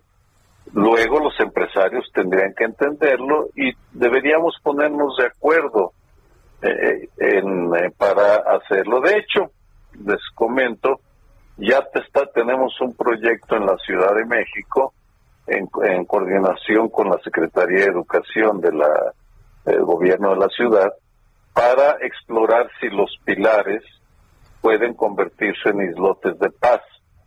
Porque lo que la evidencia es muy clara y eh, en la medida que la sociedad se organiza, se reduce, se contiene la violencia criminal. Bueno, entonces, eh, sí ha funcionado en el pasado cuando la sociedad, cuando grupos de la sociedad han pedido pues determinadas acciones, esto sí funciona y podríamos estar haciendo lo mismo ahora. ¿Qué sugerirías, por ejemplo, qué podría hacer la sociedad mexicana en estos momentos para pues lograr una mayor eficacia en el combate al crimen organizado? Eh, lo que creo es que no, me quisiera meter a, meter a dar grandes soluciones, que las hay, pero vamos, eh, no creo que sean viables en este momento, pero sí podemos en lo local pensar, por ejemplo, en la Ciudad de México, que empresarios, medios de comunicación, académicos, grupos religiosos, ONGs, eh, coordinarse para pedirle al gobierno de la ciudad dos o tres medidas concretas ¿Cuáles? Eh, pues yo espero en unos meses poder, no, no espero, estamos haciendo un proyecto de investigación con Simvestaff, UNAM, eh, la Secretaría de Seguridad, varias instituciones coordinadas por el Colegio de México. Es una iniciativa apoyada por la presidencia del colegio y estamos eh, eh, teniendo reuniones. Yo espero que en unos cuantos meses identifiquemos qué medidas podrían ser las que deberíamos exigir de manera conjunta eh, a, la, a la jefa de gobierno, exigir, solicitar, convencer, vamos, pongamos del verbo que sea, y, yo espero que lo atiendan e irse a lo local. Los proyectos pilotos que, que estamos implementando con base en el modelo de Chicago, Cecilia Laguna, son en el centro histórico e Iztapalapa. Es ahí donde estamos trabajando ya en este momento. Sergio Aguayo, profesor investigador del Centro de Estudios Internacionales del Colegio de México, gracias por hablar con nosotros. Gracias a ti, Sergio. Gracias, Lupita. Buen día. Hasta luego. Muy buenos días. Oye, y lo importante, ¿no? La, la ciudadanía no se da cuenta del poder tan relevante que tiene no los gobernantes, el poder de los ciudadanos precisamente para transformar la sociedad. Así que pues si se ha podido en otros lados, Sergio, a lo mejor es momento de que lo pongamos ahí en la mesa los ciudadanos. Bueno, y la Fiscalía General del Estado de Jalisco mantiene abierta una carpeta de investigación por el intercambio de disparos en un restaurante que dejó como saldo tres heridos y una persona muerta, Mayeri Mariscal. Nos tienes todos los detalles. Impresionante esta balacera que se registró el día de ayer. Cuéntanos. Hola, ¿qué tal? Muy buenos días, Lupita, Sergio, todo el auditorio. Pues esta balacera que se registró el día de ayer, eh, cercano al mediodía, cerca de la una de la tarde, ocurre en uno de los eh, de las zonas más transitadas, esto en la colonia Puerta de Hierro, en el municipio de Zapopan, eh, cerca de una plaza comercial y pues se concreta un secuestro, así lo dio a conocer ayer también la Fiscalía del Estado en donde se desconoce aún la identidad de la persona eh, que secuestraron. Sin embargo, como bien mencionas, hasta estos momentos el reporte eh, de las autoridades son tres heridos, eh, dos meseros que se encontraban ahí heridos con esquirlas de leve a regular y un elemento de la policía de Zapopan que se encontraba en activo en las inmediaciones. Él se percata de este de estos hechos de los delincuentes y es cuando interviene. Pero vamos a escuchar al fiscal Gerardo Octavio Solís Gómez que explica un poco más respecto a estos hechos. Hay dos empleados del lugar del restaurante heridos por esquirlas levemente y eh, de manera preliminar eh, se tiene el dato de que pudieran haberse llevado de ahí del lugar a una persona. Hay más de 100 cascos localizados eh, de armas cortas y largas, eh, tentativamente calibre 9 milímetros y 223. Eh, los tres lesionados, en este caso los dos meseros que están de regular a leve, y el compañero de la comisaría de Zapopan fueron trasladados a diferentes eh, centros de salud para ser atendidos. Se advierte de eh, la información preliminar que hemos obtenido de la zona, eh, la participación de al menos cuatro vehículos y bueno, compartirles que eh, también a través de las redes sociales estuvieron manejando, además de los eh, diversos videos que se grabaron por parte de comensales que se encontraban en restaurantes aledaños o bien en oficinas también de esta zona, eh, pues está revisando justo estos videos. Al momento se confirma, participan cuatro vehículos y también las cámaras del sistema C5 se van a revisar. Además, había versiones de que este secuestro pudiera estar relacionado con las investigaciones que se realizan en el caso del asesinato del exgobernador Jorge Aristóteles Sandoval, ocurrido el pasado 18 de diciembre en Puerto Vallarta. Sin embargo, eh, vamos a escuchar lo que comenta el fiscal respecto a que pueda estar relacionado con este caso o algunos otros. No tiene en este momento una relación directa con algún otro, sin embargo, desde luego son grupos delincuenciales que actúan en diferentes puntos de la ciudad y bajo parámetros eh, preestablecidos, entonces eh, seguramente pudieran tener eh, relación con algunos eventos anteriores. en relación a esto, circulaba en redes sociales que podría tener una relación directa con el homicidio del exgobernador estamos investigando en la ciudad de Puerto Vallarta. Eh, de entrada no hay una vinculación directa en este momento y si en un momento dado eh, surgiera algún vínculo entre ambas carpetas, los equipos de trabajo eh, de, inmediato se se integrarían para llevar a cabo las pesquisas, las investigaciones, más bien las investigaciones de manera coordinada. No hay en este momento alguna relación con, con otro evento, sin embargo consideramos que por tratarse de grupos de crimen organizado seguramente va a haber eh, relación con algún otro más adelante. Y bueno, compartirles también que en esta rueda de prensa que se dio ayer por la noche, el fiscal eh, informaba que se realizarían diversos operativos en la ciudad para tratar de localizar también a los responsables. Y eh, fue pues prácticamente a las 12 de la noche en cuanto eh, todavía se, se, daba cuenta a través de las redes sociales, vecinos sobre todo de la colonia Arcos de Guadalupe, esto en la zona de la estancia, también estuvieron eh, pues algunos elementos tanto de Guardia Nacional como también de la Policía Estatal que estaban patrullando las calles, incluso se reportaba en algunos casos que estaban tocando a las viviendas. Hasta estos momentos no se ha dado a conocer ningún comunicado oficial sobre estos operativos. Sin embargo, pues se estima que podrían continuar a lo largo de este día. Esa es la información desde Jalisco. Muy bien, Mayeli, muchas gracias por este reporte. Muy buenos días. Excelente día para todos. Son las 8 de la mañana con 20 minutos. El Químico Guerra con Sergio Sarmiento y Lupita Juárez. Químico Guerra, ¿cómo estás? ¿Qué nos tienes esta mañana? Otras noticias y bastante buenas, Sergio Lupita. Fíjense que se inicia una nueva era.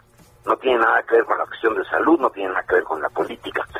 Dinamarca construirá la primera isla de energía eólica del mundo, Sergio Lupita. Se alcanzó finalmente un acuerdo histórico para la construcción de una planta que será un nodo,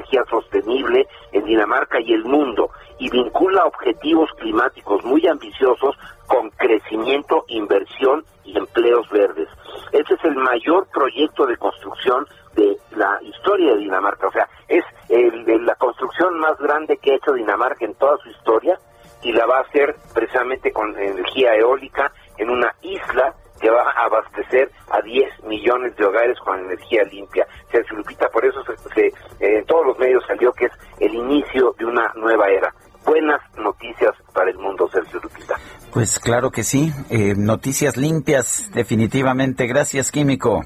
Al contrario, ustedes, buenos días. Buenos días. Y vámonos con Augusto Atempa. Sergio Lupita, muy buenos días. Pues recorrimos el tramo de viaducto Miguel Alemán. Eh, este tramo de viaducto a la avenida Insurgentes para todos los automovilistas que transitan de poniente a oriente encontrarán muy buen avance sobre viaducto, sobre todo para los que buscan a esta hora llegar hacia la zona del aeropuerto. También recorrimos la avenida Constituyentes en su tramo desde Paseo de la Reforma hasta Periférico. Muestra muy buen avance, solo encontrarán ligeros asentamientos hacia la división, hacia el desvío hacia la avenida Observatorio, pero pasando este punto la circulación mejora considerablemente. Vamos a seguir recorriendo las avenidas de la ciudad para seguirlos informando. Sergio Lupita, reporte. Gracias, Augusto. Muy buen día. Son las 8, las 8 de la mañana con 23 minutos. Le recuerdo que tenemos un número de un dispositivo, de un teléfono para mensajes de WhatsApp. Estos pueden ser de texto o de voz. El número es 55 20 10 96 47. Repito, 55 20 10 96 47. Guadalupe Juárez y Sergio Sarmiento estamos en el Heraldo Radio a lo largo y a lo ancho de la República, en Acapulco, en Brownsville, en la Ciudad de México, en Ciudad del Carmen, en Ciudad Juárez, en Coatzacoalcos, en Colima, en Culiacán, en Guadalajara, Hermosillo, La Laguna, La Paz, en Monterrey, Tampico, Tapachula, Tehuantepec, Tepic, Tijuana, Tuxtla, Villahermosa. También estamos allá en Houston a través del canal 21 de televisión y puede usted también escucharnos a través de heraldodemexico.com.mx. Regresamos en un momento más. ¡Horrible, horrible!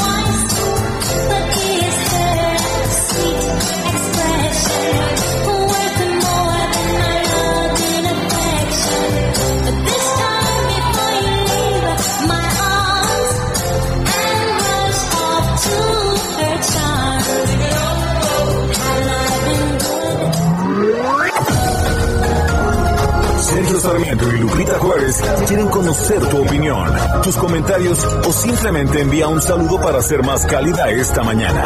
Envía tus mensajes al WhatsApp 5520 109647.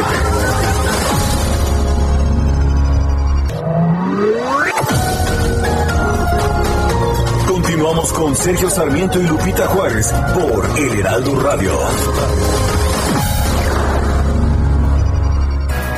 Jaque Mate con Sergio Sarmiento.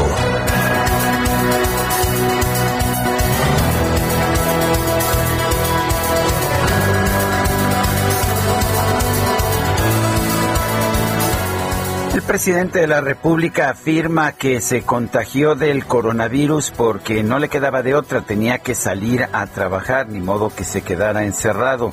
Y estoy de acuerdo, de hecho, la enorme mayoría de las personas tenemos que salir a trabajar, no podemos quedarnos encerrados. Pero dice el presidente que él se cuidó, que mantuvo su sana distancia. Sin embargo, es muy claro que no lo hizo. Y lo digo porque, pues claramente lo vimos constantemente sin usar cubrebocas, sin respetar la sana distancia en actividades a todo lo largo y lo ancho del país. La verdad es que el presidente tiene un rechazo irracional en contra del uso de cubrebocas, eh, de las mascarillas, y esto, por supuesto, genera riesgos riesgos para él, riesgos para la gente que está cerca de él también. Lo peor de todo es que esto manda un mensaje muy negativo a toda la población. El mensaje es que no importa no utilizar el cubrebocas, que esto debería ser una situación de libertad personal. Y sin embargo, debido a que el uso del cubrebocas disminuye de manera radical el riesgo que enfrentan quienes se encuentran junto a nosotros, es muy importante que se tomen medidas para poder garantizar su uso. La verdad es que eh, nosotros no nos oponemos a medidas que se toman para proteger la salud de la gente, el uso, por ejemplo, de cascos en los motociclistas o de cinturones de seguridad en los automovilistas. Más debemos hacerlo cuando a quien se protege no es a la persona involucrada, sino a terceros, como en el uso de cubrebocas. Por eso es tan importante que el presidente entienda que sí tiene que mandar un mensaje positivo a la población y tiene que utilizar este cubrebocas. Yo soy Sergio Sarmiento y lo invito a reflexionar.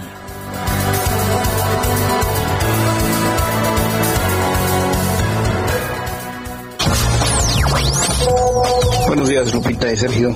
Un saludo desde el estado de Chiapas, de la capital, Tuxtla Gutiérrez. No sé cómo la, gente, la mente maliciosa de algunas personas puede relacionar al señor Bejarano con semejante negociación de lavado de dinero con grupos humanos. Todos sabemos de la trayectoria prístina del señor Bejarano y de su alba conciencia. Es, es indecible lo que están rumorando. Todos sabemos que el señor es incapaz de enredarse en tales situaciones, a menos que estas, obviamente, tuvieran algunos sujetadores elásticos. Un saludo desde Chiapas. Bendiciones.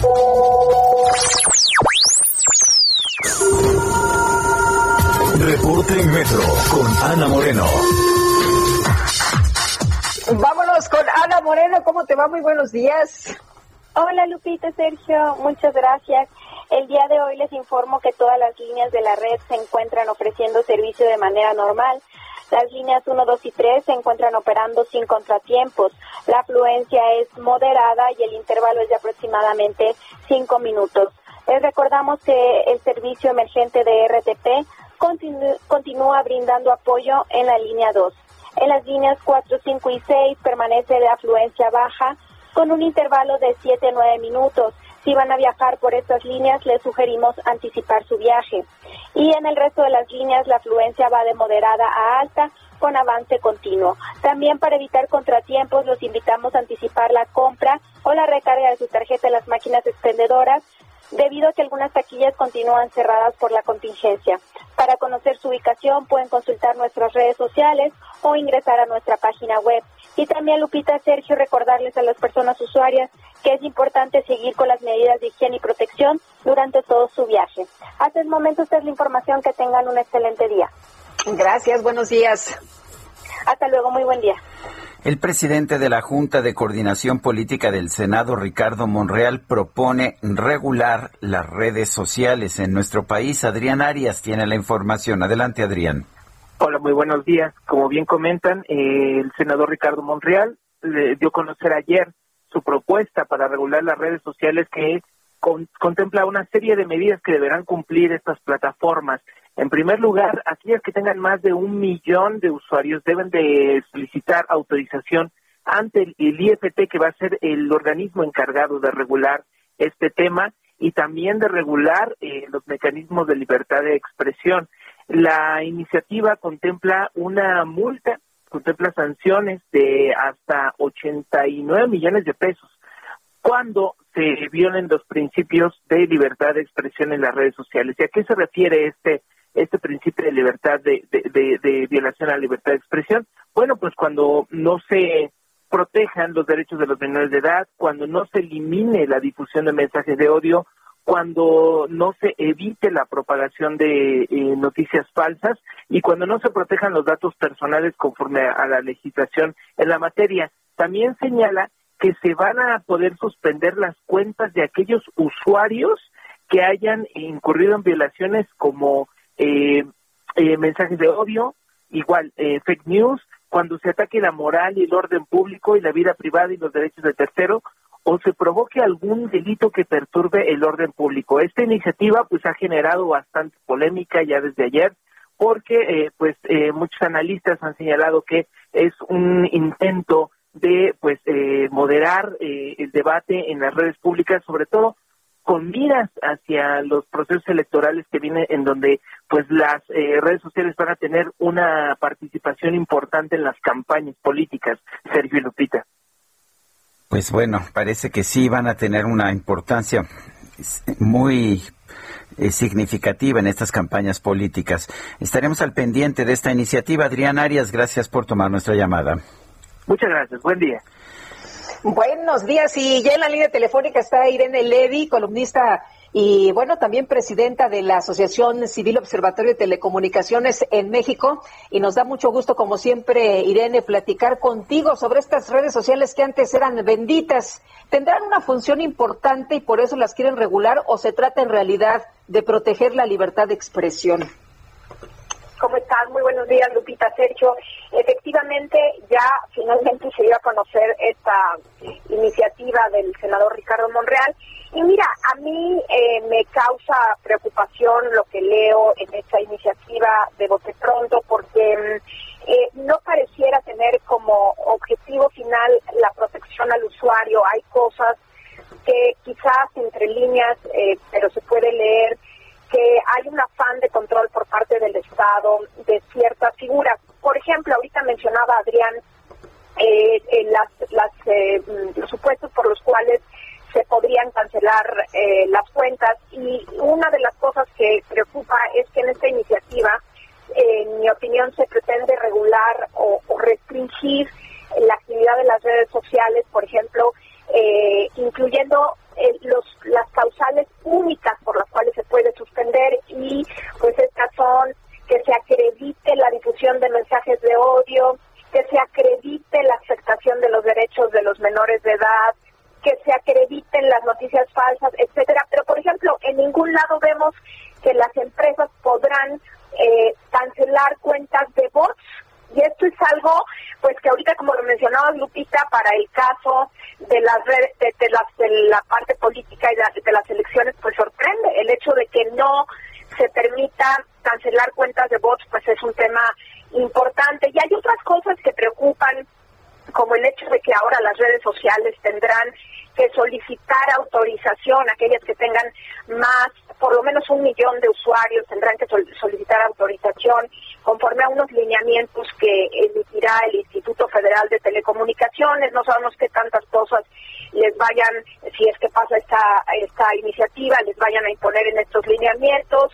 El instituto también será como una especie de árbitro entre las eh, empresas de redes sociales y los particulares, en fin, hay, hay varias cuestiones que preocupan desde la definición de red social, en la que pues no solamente cabe Facebook, Twitter y TikTok, sino también WhatsApp y Telegram. Es decir, hay, hay muchísimos eh, detalles de esta iniciativa que preocupan. Eh, de alguna forma, estos, eh, estas razones para suspender una cuenta, ya sea definitiva o temporalmente, ya están en las reglas de las redes sociales. Lo que parece querer hacer el senador es que sea el Estado y no una empresa particular la que pueda llevar a cabo la censura. Eh, ¿Qué opinas y cuál es la diferencia entre que lo haga el Estado y lo haga una empresa particular? Sí, a mí me preocupa que la, la decisión final la tenga el Estado y que también eh, se prevea en la ley de manera cerrada cuáles son las causales de suspensión definitiva de las de las redes o de la eliminación de contenidos. Porque pues mira hay un tema que es muy importante que es el dinamismo tecnológico y el dinamismo de las redes. Esto va a inhibir pues la innovación tecnológica y el libre desarrollo y también la libertad de expresión.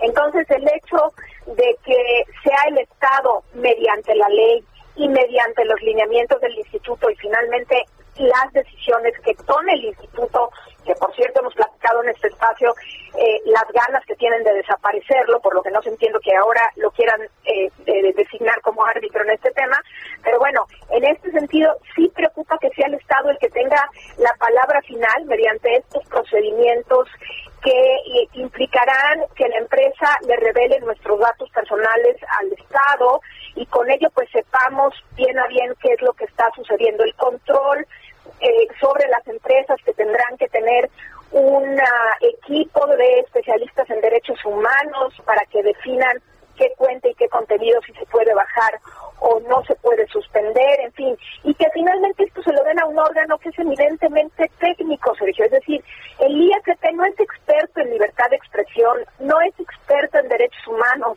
es un organismo eminentemente técnico, no tiene, en mi opinión, la formación y los cuadros para llevar a cabo este tipo eh, de labores que me parece que no tendría que llevarla nadie, pero menos un organismo que se quiere capturar y que no tiene el expertise para hacerlo. Eh, Irene, platicamos hace unos días con el senador Monreal y él eh, se sorprendía de cómo pudo una empresa censurar al hombre más poderoso del mundo. Em, tiene que ver por aquí este, este tema y de ahí que prefiera que el Estado censure o que el Estado baje algunas cuentas. ¿Tú cómo ves esto? No tengo la menor duda que esto fue un puntapié. Si ustedes recuerdan, el presidente López Obrador se veía muy indignado en una mañanera cuando le preguntaron o cuando él comentó sobre la cancelación de las cuentas o la suspensión de las cuentas de Twitter y Facebook de el entonces presidente Donald Trump. Eh, y, le, preocupaba, decía así, este, el tema del gobierno paralelo. Eh, por las redes sociales. Y esto me lleva a pensar un par de cosas. Una, pues en la división de poderes de nuestro país, ¿no? Algo le preocupa al presidente y el poder legislativo se apresta rápidamente a, tratar de solucionarlo. Y otra es que sin desechar el hecho de que es importante eh, reflexionar sobre estos temas de las redes sociales, me parece que eh, sea el hombre más poderoso del mundo o no, el hecho de que se publiquen cuestiones que pudieran llamar, como fue el caso, a la insurrección o, al, o al, a cierta violencia, eh, pues yo creo que es algo que tenemos que plantear cómo lo podemos eh, limitar o cómo lo podemos eliminar, cómo lo podemos en algún en algún punto em, plantear para evitar eso sin dañar la libertad de expresión o sin que parezca censura. Son temas importantes, pero no para hacerlo en un fin de semana en una iniciativa. En Europa ya se planteó una iniciativa de ley de servicios digitales y está tardó muchísimo tiempo en hacerse, se hizo con todos los actores y está puesta a consulta pública, que probablemente dure un, aproximado de dos años en consulta pública en el que se recibirán eh, eh, comentarios de todo el mundo. Aquí el senador Monreal abrió una, una pequeña aplicación con preguntas y respuestas y dice que en dos semanas estaría presentando esta iniciativa. Creo que como país nos merecemos un poquito más de reflexión en estos momentos. En términos generales, ¿qué, le sugerirías con lo que conoces de esta iniciativa, que bueno, de hecho ya es pública? Eh, ¿qué, qué, le modificarías a esta iniciativa o simple y sencillamente la desecharías? No, yo la desecharía e invitaría muy respetuosamente al senador a, antes de presentar un texto, pues abrir a debate eh, incluyente y plural a todos los actores para ver qué es lo que nos preocupa, qué es lo que queremos regular y cómo hacerlo. Me parece, con todo respeto, un acto de soberbia del, del senador lanzar una iniciativa así un poquito sobre las rodillas, sobre algo tan delicado, además teniendo los problemas que existen en México en este momento, tanto económicos y sobre todo de salud, me parece que ni siquiera es su prioridad en este momento, pero en todo caso sería necesario abrir un ejercicio eh, a priori y no ex post, como lo está haciendo el, el senador, eh, para escuchar todas las voces, tanto nacionales como internacionales, y a partir de ahí confeccionar juntos todos una iniciativa de ley y pues resolver si eso es lo que se quiere. A lo mejor llegamos al punto de que no queremos eso. Es un ejercicio muy complejo como para hacerlo tan rápidamente. Muy bien, pues Irene, muchas gracias por platicar con nosotros. Como siempre, que tengas buen día. Igualmente a ustedes, un buen día. Bye. Bueno, ahí está, se empieza a calentar esta discusión y efectivamente ya, ya leí la, la iniciativa, me parece que hay bastante de cuestionable en esta iniciativa, pero lo que sí se percibe es un esfuerzo por controlar a las redes sociales, las antiguas benditas redes sociales que pues hoy pueden ser críticas o sobre todo que podrían censurar al presidente de la República, Andrés Manuel López Obrador, como censuraron a Donald Trump, el entonces presidente de los Estados Unidos y como decía, como nos decía precisamente Ricardo Monreal, el hombre más poderoso del mundo. Eso es lo que les pues preocupa. Oye, y bueno, las redes sociales tendrán, como lo platicamos hace unos momentos con nuestro compañero reportero, una función muy importante en las elecciones, ¿no? Y bueno, pues llama la atención que se quiera regular previo precisamente a este proceso. Ya decía el senador Monreal, no es para beneficiar a la 4T, no es eh, censura, es para proteger la libertad libertad de expresión. Son las 8 con 47. Vamos con Antonio Bautista, coeditor de Estados en el Heraldo de México. Eh, Antonio, ¿cómo estás? Buenos días. Cuéntanos, ¿qué, ¿qué nos tienes esta mañana? Bueno. Sí, Antonio. Sí, te escuchamos, Antonio. Buenos días. Sergio Lupita, ¿qué tal? Muy buenos días. Bueno, pues eh, eh, en este tema de la protección de datos personales, en caso de que se consolide la, desaparición del Instituto Nacional de, Transparencia y de Acceso a la Información y Protección de Datos Personales, el INAI, como pretende el presidente Andrés Manuel López Obrador, las entidades que integran la República no estarían obligadas a hacer una adecuación, pues las constituciones estatales se convertirían en garantes del acceso a la información. Esto es que en caso de que lograran pasar las modificaciones al artículo sexto constitucional para exigir, para exigir, perdón, al instituto, eh, las legislaciones locales se convertirían en garantes de un derecho que no está en la Constitución Federal. Es decir, lo que no brinda la Carta Magna a los casi 130 millones de mexicanos, lo brindará, por ejemplo, en la Constitución del Estado de México a 16 millones de mexiquenses. Conversamos al respecto con Javier Martínez, que es comisionado del Instituto de Transparencia, Acceso a la Información Pública y Protección de Datos Personales del Estado de México y municipios, que detalló que aunque se hiciera la reforma del artículo sexto constitucional, los estados no estarían, no estarían obligados a armonizarla porque la Constitución mexiquense, por ejemplo, que tiene este derecho en el artículo quinto sería más garantista. Esto es bajo el principio de progresividad, que es uno de los cuatro principios constitucionales en materia de derechos humanos, que se suma al de universalidad, interdependencia e indivisibilidad. Y pues estoy de acuerdo con el artículo primero constitucional. Las legislaciones locales no están obligadas a, a, perdón, están obligadas a garantizar el principio pro persona, que significa que se apliquen las normas de derechos humanos. Eh, eh, en este caso, se debe preferir la norma o la interpretación más favorable a la sociedad si la Constitución no garantiza el derecho de acceso al acceso a la información, eh, pues los órganos eh, eh, autónomos de las 32 entidades tomarían esta estafeta porque no están contraviniendo nada de la Constitución Federal y se convertirían en más garantistas. Y esto tiene otras repercusiones, porque si el INAI no aparece como órgano garante o, o representante de México a nivel internacional en este tema, pues el Estado de México, por ejemplo, sería la instancia que lo haga.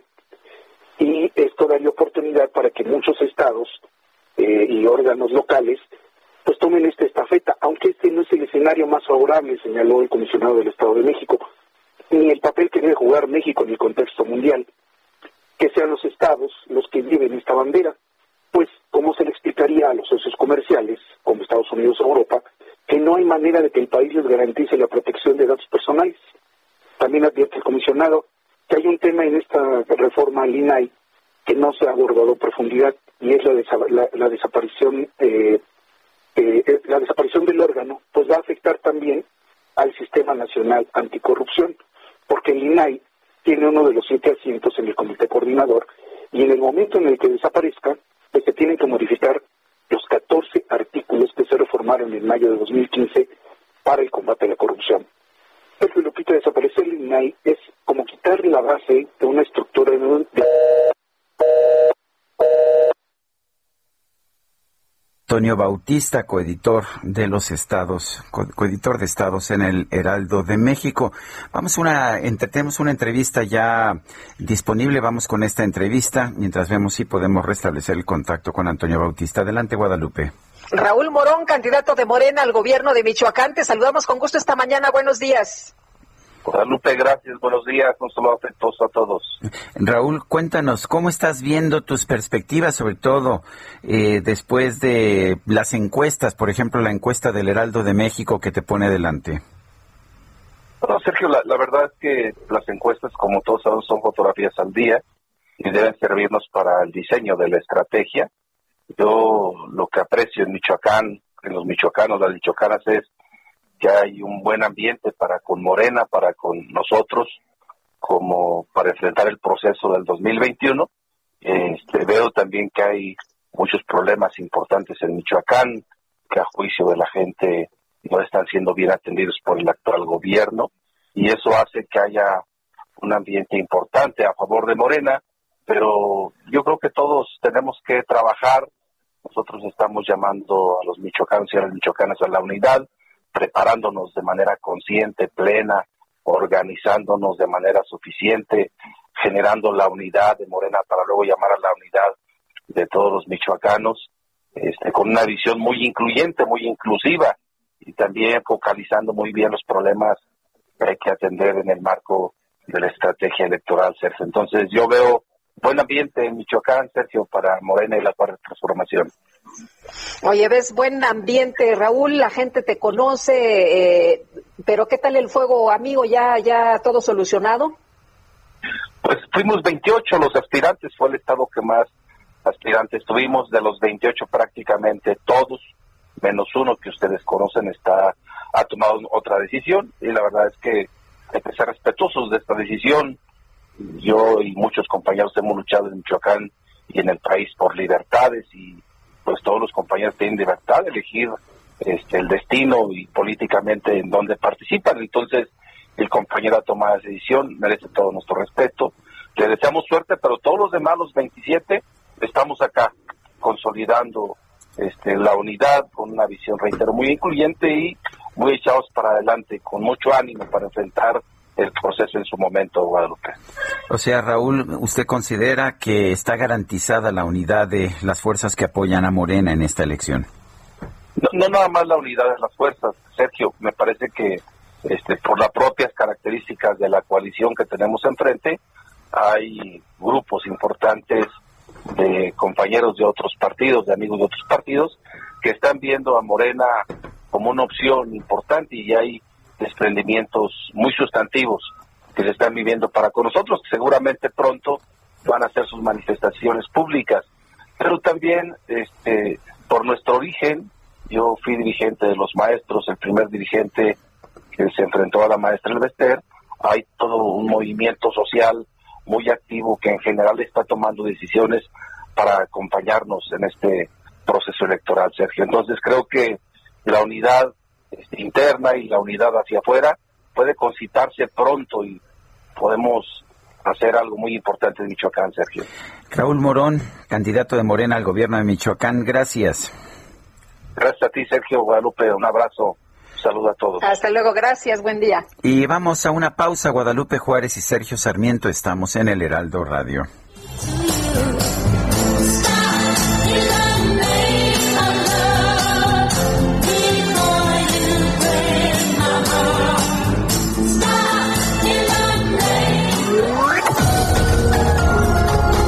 Sarmiento y Lupita Juárez quieren conocer tu opinión, tus comentarios o simplemente envía un saludo para ser más cálida esta mañana. Envía tus mensajes al WhatsApp 5520 109647.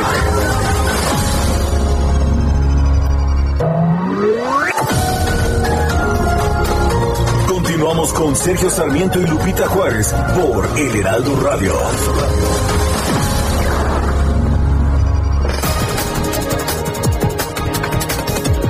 Son las nueve de la mañana, nueve de la mañana en puntísimo. Le tenemos un resumen de la información más importante. Desde Palacio Nacional, el secretario de Salud, Jorge Alcocer, destacó que del 9 de enero a la fecha, en la mayoría de los estados, se ha mantenido una tendencia a la baja en los contagios de COVID-19. Y de ahí, de este 20, del 2 al 9 de, enero, en esa semana, se ha mantenido hacia la baja en la mayor parte de los estados, como va a conducir en su exposición el doctor Hugo López Gatel. También pueden ver ustedes ahí el punto que está ahí en mayor disminución entre los, las dos eh, grandes brotes del 13 al 19 de septiembre. Ahí estábamos celebrando nuestras fiestas patrias, pero fue cuando se adquirió el mejor momento dentro de la pandemia. Canciller Marcelo Ebrard anunció que a partir de la próxima semana se va a reanudar la recepción de vacunas contra el COVID-19 de la farmacéutica Pfizer con un nuevo lote de 491.400 dosis. Pfizer mandó ayer una comunicación de la presidenta y directora general María Constanza Lozada en México, dirigida al señor presidente de la República, que dice lo siguiente, esta se recibió el día de ayer a las diez y media de la noche. Por este medio le confirmo que la semana del 15 de febrero se realizará el envío de las 491.400 dosis con las que retomaremos la recepción semanal de vacunas en México. Nuevamente agradecemos su comprensión ante esta eventualidad. Carlos Aranza Donís, coordinador del Instituto de Salud del Estado de México, y su asesor José Fernando Gil fueron separados de sus cargos debido a que fueron captados en el Raymond James Stadium de Tampa Bay mientras disfrutaban del Super Bowl. Se les acusó de falta de sensibilidad. Gatel se fue a Oaxaca y mira, no pasó nada. El equipo de la Organización Mundial de la Salud que investiga el origen del COVID-19 en China confirmó que el virus es de origen animal, pero aclara que el mercado de comida de Wuhan no fue el foco original de la pandemia.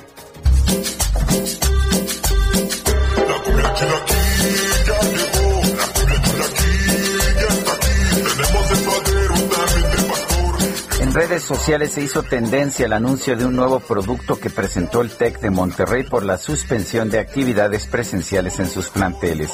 Se trata de un paquete para preparar en casa los famosos chilaquiles TEC, muy populares entre alumnos y egresados de la institución.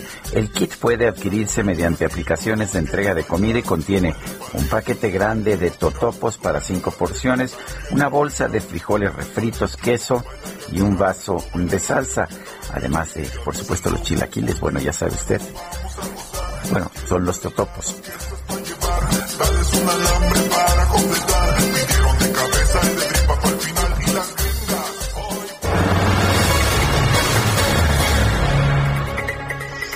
Hasta me dio hambre, oye. Sí, ¿verdad? Yo también. Ay, de salsita verde, ¿no? Híjole. Híjole. Bueno, hay, hay, que concentrarnos. El Banco de México anunció que va a prestar dinero a bancos locales que no puedan encontrar instituciones financieras estadounidenses para que se lleven sus reservas de efectivo en dólares. Y vamos a, eh, pues, eh, esta información, esta nota con Fernando Franco. Hola, buenos días, Sergio Lupita. El Banco de México brindará facilidades a los bancos y otras instituciones de crédito que tengan dificultades justificadas para enviar dólares en efectivo a su país de origen. Así lo dio a conocer el gobernador Alejandro Díaz de León, quien señaló que la estrategia será a través de financiamiento contingente garantizado en los términos y condiciones que el propio Instituto Central va a determinar. En conferencia de prensa conjunta con la Secretaría de Hacienda y la Asociación de Bancos de México, señaló que la medida busca evitar poner en riesgo la aceptación de dólares en efectivo por parte de estas instituciones, evitando posibles afectaciones a los usuarios del sistema financiero. Como parte de esta iniciativa, Banjico también va a ayudar a los bancos a mejorar las relaciones de corresponsalía en el exterior. Durante el evento, el secretario de Hacienda, Arturo Herrera, señaló que con el objetivo de que los migrantes mexicanos puedan cambiar sus dólares por pesos a un tipo de cambio justo, el Banco del Bienestar va a abrir cuentas bancarias a los conacionales desde Estados Unidos y a sus familias en el país para que puedan transferir remesas de forma electrónica. Además, la institución del gobierno también va a comprar sus dólares en efectivo con tipos de cambio competitivos y va a liquidar las operaciones que se realicen a través de remesadoras.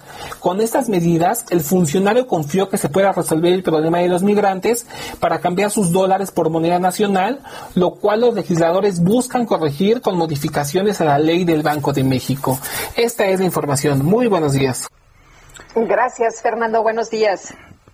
Y bueno, vamos a preguntarle al doctor Raimundo Tenorio Aguilar, profesor emérito del TEC de Monterrey, su opinión acerca de pues este programa de bancarización para migrantes y sus familias. Doctor Tenorio, ¿cómo está? Buenos días. Muy buenos días, mi querido Sergio, mi querida Lupita, como siempre un gusto saludarle. A ver, cuéntenos, es, es, es, la respuesta a la, llama, a la llamada ley Banjico, pero ¿cómo la ve? Eh, miren, yo les debo de decir de que este, este programa es un refrito del pasado. Perdón que lo diga así, pero es un refrito. En el año 2017 al propio Banco del Bienestar se le ampliaron eh, facultades administrativas para que mexicanos residentes en el exterior puedan abrir una cuenta como cotitulares aquí en México. Ya la banca comercial ya lo había venido haciendo y lo viene haciendo desde el año 2014. Es decir, bajo el, bajo el ejemplo de que tengo yo un, hermano que está en los Estados Unidos. Bueno, pues él puede abrir una cuenta desde el año 2017 en el propio Banco del Bienestar, puede abrir una cuenta domiciliada aquí en México y yo, Raimundo Tenorio, ser su cotitular. ¿Para qué? Para que él pueda depositar en esa cuenta, podamos retirar su remesa, podamos retirar eh, dinero para eh, los gastos familiares, etcétera. Eso viene ocurriendo desde el año 2017, repito, para toda la banca comercial y particularmente para el Banco del Bienestar. Ahora bien, ahora las facilidades que se amplían son en razón de que esas cuentas que se, que se abran les permitan al, al momento de hacer transferencias de esa cuenta que abran a otra de, de un familiar que esté en otro banco, tengan una paridad cambiaria sin el cobro de comisión.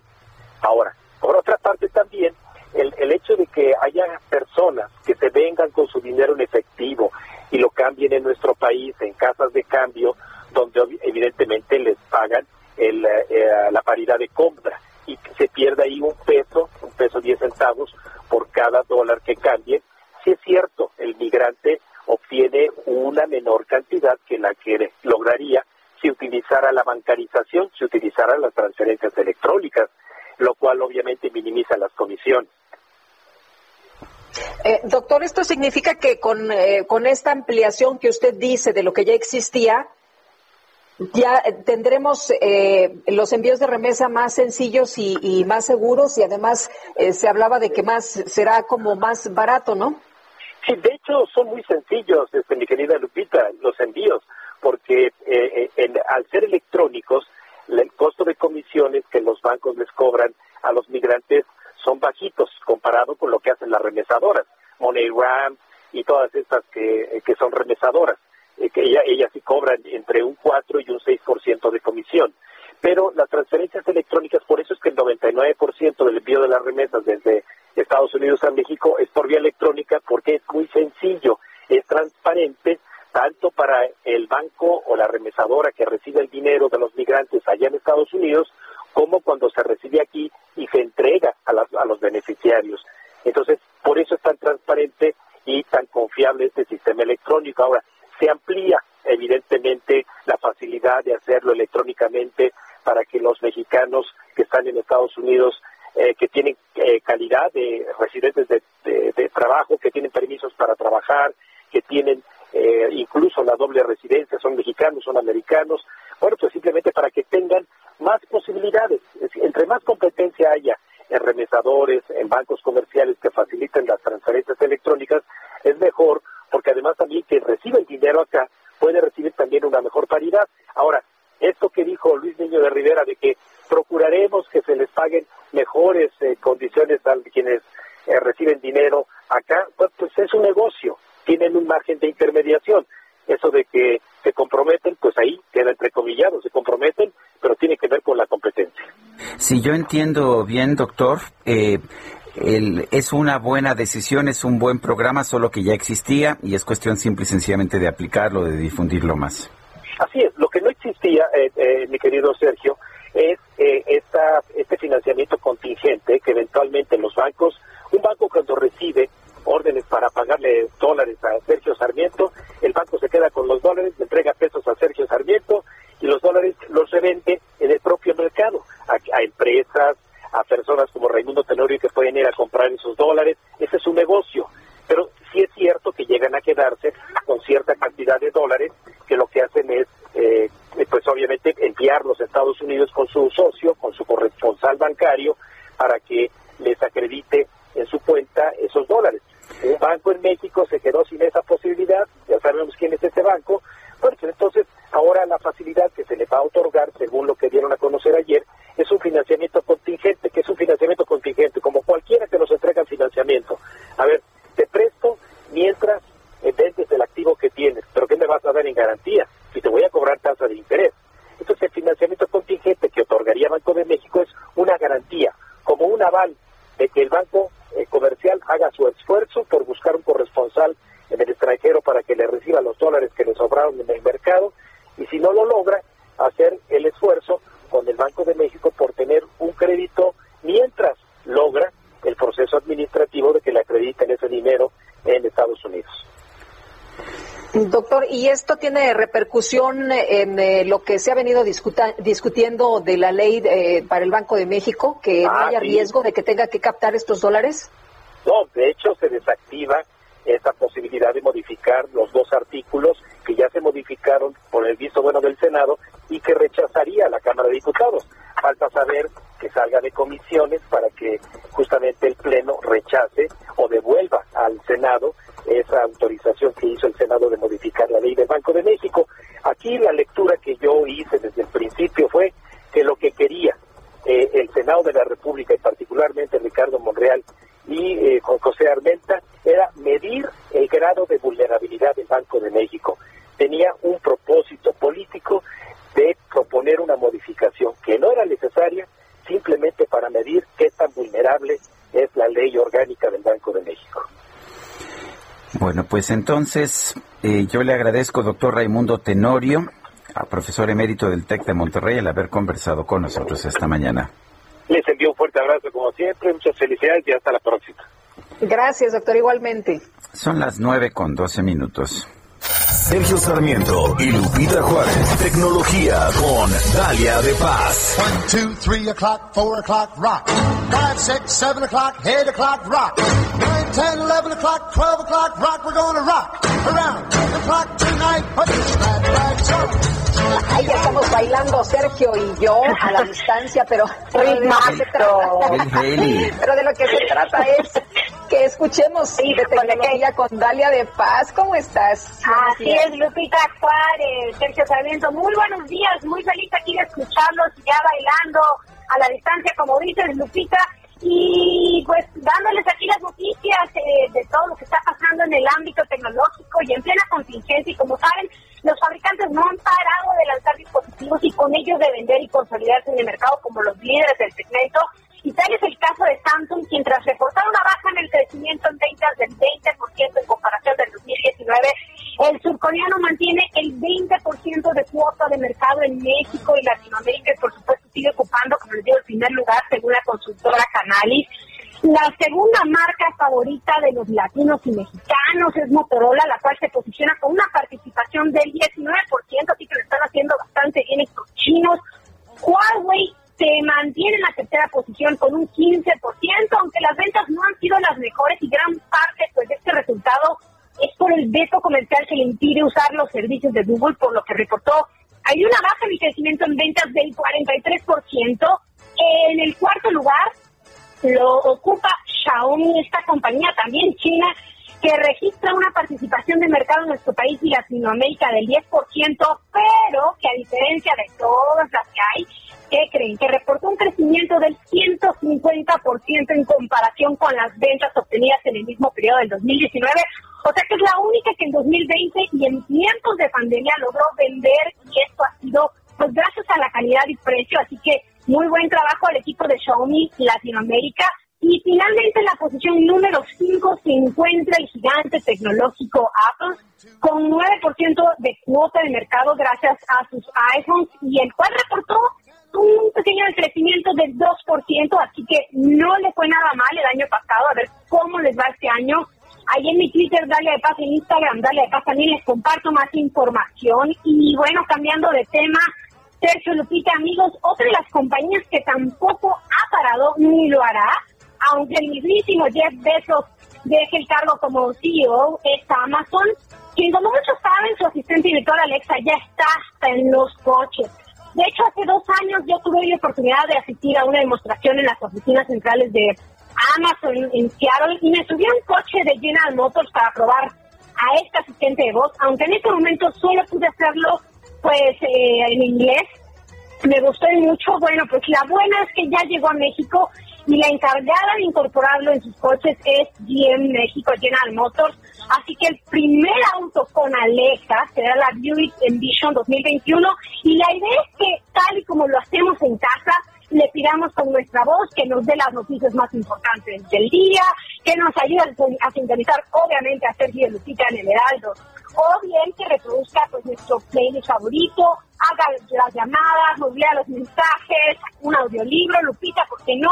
y hasta que nos diga cómo llegar a una dirección o punto de interés específico y todo esto sin tener que tocar el celular o la pantalla del coche con solo decir, no sé, Alexa, quiero escuchar el comentario de Sergio Sarmiento, entre otros. Y más adelante hasta podremos pedirle que recline el asiento o que se nos dé un masaje y hasta que abra el quemacocos, entre otras cosas. ¿Cómo funcionará?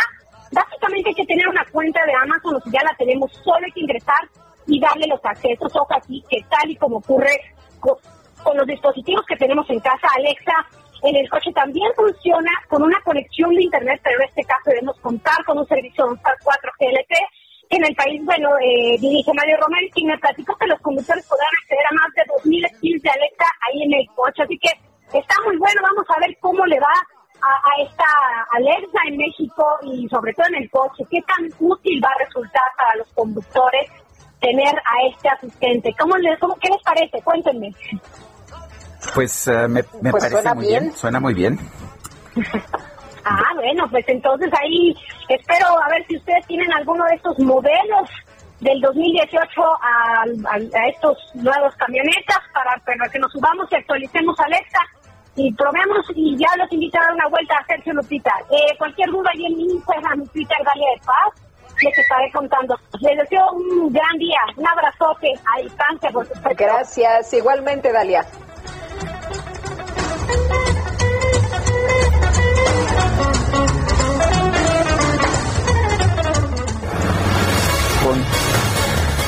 Son las nueve de la mañana con 18 minutos. Marina del Pilar Ávila Olmeda está en primer lugar de las preferencias electorales para renovar el gobierno de Baja California, según la encuesta de opinión pública, marketing e imagen de El Heraldo Media Group. Y tenemos en la línea telefónica a Marina del Pilar Ávila. Ella es precandidata al gobierno de Baja California. Sigue ejerciendo el cargo de alcaldesa de la ciudad de Mexicali. Eh, señora alcaldesa, buenos días. Gracias por tomar nuestra llamada. Al contrario, Sergio, muy buenos días. Me da muchísimo gusto saludarte. Bueno, eh, está muy claro que está usted adelante en las preferencias, pero lo interesante aquí es que lo ha logrado a pesar de que no se le ve como, digamos, la sucesora preferida del actual gobernador Jaime Bonilla. ¿Cómo, cómo está viendo? ¿Cómo logró usted, de hecho, proyectar su imagen a pesar de eso? No, bueno, mira, la verdad es que la relación con el gobernador Jaime Bonilla es muy buena, muy institucional. Eh, hay mucha coordinación y cooperación por el bienestar de los mexicalenses y los baja californianos. Nosotros participamos en una encuesta, que fue una encuesta que se le hizo a todos los ciudadanos baja californianos, donde se les preguntaba a quién consideraban que debía ser él o la candidata de Morena por la gobernatura del estado. Y en base a esa encuesta, pues los resultados me favorecieron y pues aquí estamos, ¿no? Una metodología muy legítima, muy íntegra, en donde nuestro dirigente Mario Delgado pues le permitió la participación tanto a militantes eh, y también como a ciudadanos. Y, y pues bueno, eh, gracias a, a, esta encuesta pues estamos aquí representando a, a Morena en Baja California. Ahora, Marina, son 28 puntos de, de diferencia. ¿Cree usted que ya, ya tiene el triunfo en la bolsa? No, para nada. Hay que trabajar muchísimo. La verdad es que eh, no, no, podemos confiarnos. No todas las eh, elecciones son elecciones importantísimas. Creo que tenemos que enfocarnos muchísimo en el trabajo que tenemos que hacer, en la estructura, en la defensa, en la promoción y eh, pues estar listos para ya cuando vengan los tiempos de la campaña constitucional pues eh, estar preparados en una campaña propositiva, en una campaña constructiva, en donde pues lo que busquemos es brindarle las mejores propuestas a los baja californianos, pero no, no podemos confiarnos nunca. Cron ha anunciado que se está postulando, lo está, lo está apoyando el PES. ¿Qué opinas? ¿Es un riesgo para Morena? Yo creo que el riesgo es para Baja California que regresen los mismos de siempre. Eh, la verdad es que nosotros no estamos eh, pues eh, enfocados en quiénes son los candidatos de otros partidos políticos, sino en lo que requiere Baja California, en consolidar la cuarta transformación. Honestamente no podemos distraernos en otras propuestas porque son las propuestas, es la propuesta de regresar a lo que ya estamos hartos. Y, y, y no, nosotros estamos muy enfocados en lo que requiere nuestro Estado, en seguir construyendo en favor de los ciudadanos baja californianos y en consolidar la cuarta transformación en el estado de Baja California. Bueno, el, ¿cuáles son los tiempos ahora? ¿Cuándo, cuándo, va, ¿Cuándo va usted a dejar la alcaldía de Mexicali? ¿Cuándo será formalmente candidata? ¿Y qué viene después? Mira, Sergio, a mí la ley me, me permite estar en la presidencia municipal hasta el 7 de marzo. El 7 de marzo yo presentaré licencia, me separaré del cargo para esperar los tiempos a partir del el próximo eh, 3 de abril que arranque ya la campaña constitucional y que bueno podamos ya entonces empezar eh, con este proceso hasta el próximo 6 de junio, ¿no? Bueno, pues yo quiero agradecerle Marina del Pilar Ávila, presidenta municipal, alcaldesa de Mexicali, el haber conversado con nosotros esta mañana. No, hombre, al contrario, Sergio, muchísimas gracias por el espacio y pues te invitamos a venir a Mexicali para que veas. Eh, sabemos que quieres mucho Baja California Así es. y ojalá que en tu próxima visita nos acompañes para que enseñe, mostrarte los logros y todo lo que hemos hecho en el centro histórico de nuestra ciudad. Les mando un fuerte abrazo. Gracias y lo haré Gracias. con muchísimo gusto. Efectivamente, es casi mi segundo hogar, ¿no? Baja California. Oye, qué bien, qué bien. Eh, ahí, luego nos platicas. Y Daniel Magaña anda ya recorriendo las calles. Si nos tienes más información, Daniel.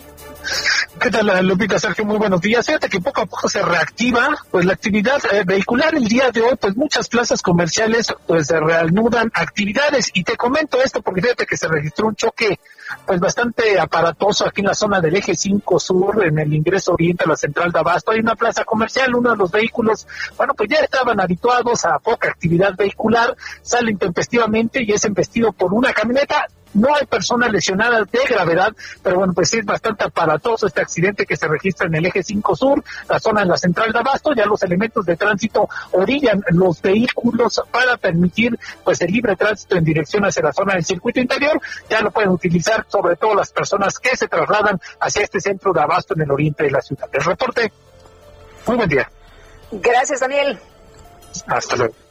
Y vamos con Alan Rodríguez, está ya en Pino Suárez. Adelante, Alan. Sergio Lupita, muy buenos días. Me encuentro en estos momentos en la calle de Pino Suárez, al cruce con Venustiano Carranza, donde tenemos presencia de manifestantes quienes tratan de dirigirse hacia la zona de Palacio Nacional. Ellos son personal médico de la Secretaría de Salud de la Ciudad de México, quienes están demandando la vacunación para todo el personal de esta dependencia. Ellos aseguran que hasta el momento únicamente el 40% de los trabajadores han recibido la primera dosis de la vacuna contra el COVID-19 por lo cual están haciendo esta petición directamente al gobierno capitalino y solicitando el apoyo del gobierno federal para que se concrete el proceso de vacunación. Por lo pronto, ellos permanecen en este punto sin afectar la vialidad y se han topado con el pues, resguardo por parte de la Secretaría de Seguridad Ciudadana. Es por lo pronto el reporte que tenemos desde el centro de la Ciudad de México. Gracias, Alan Rodríguez, Guadalupe Juárez y Sergio Sarmiento. Estamos en el Heraldo Radio. Regresamos.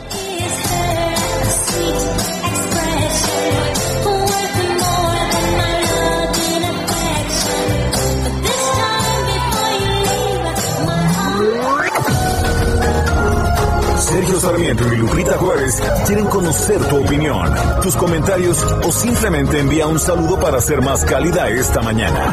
Envía tus mensajes al WhatsApp 5520 109647.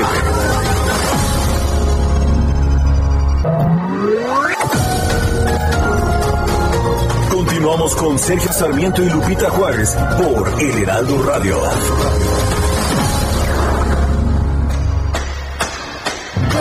Thank you.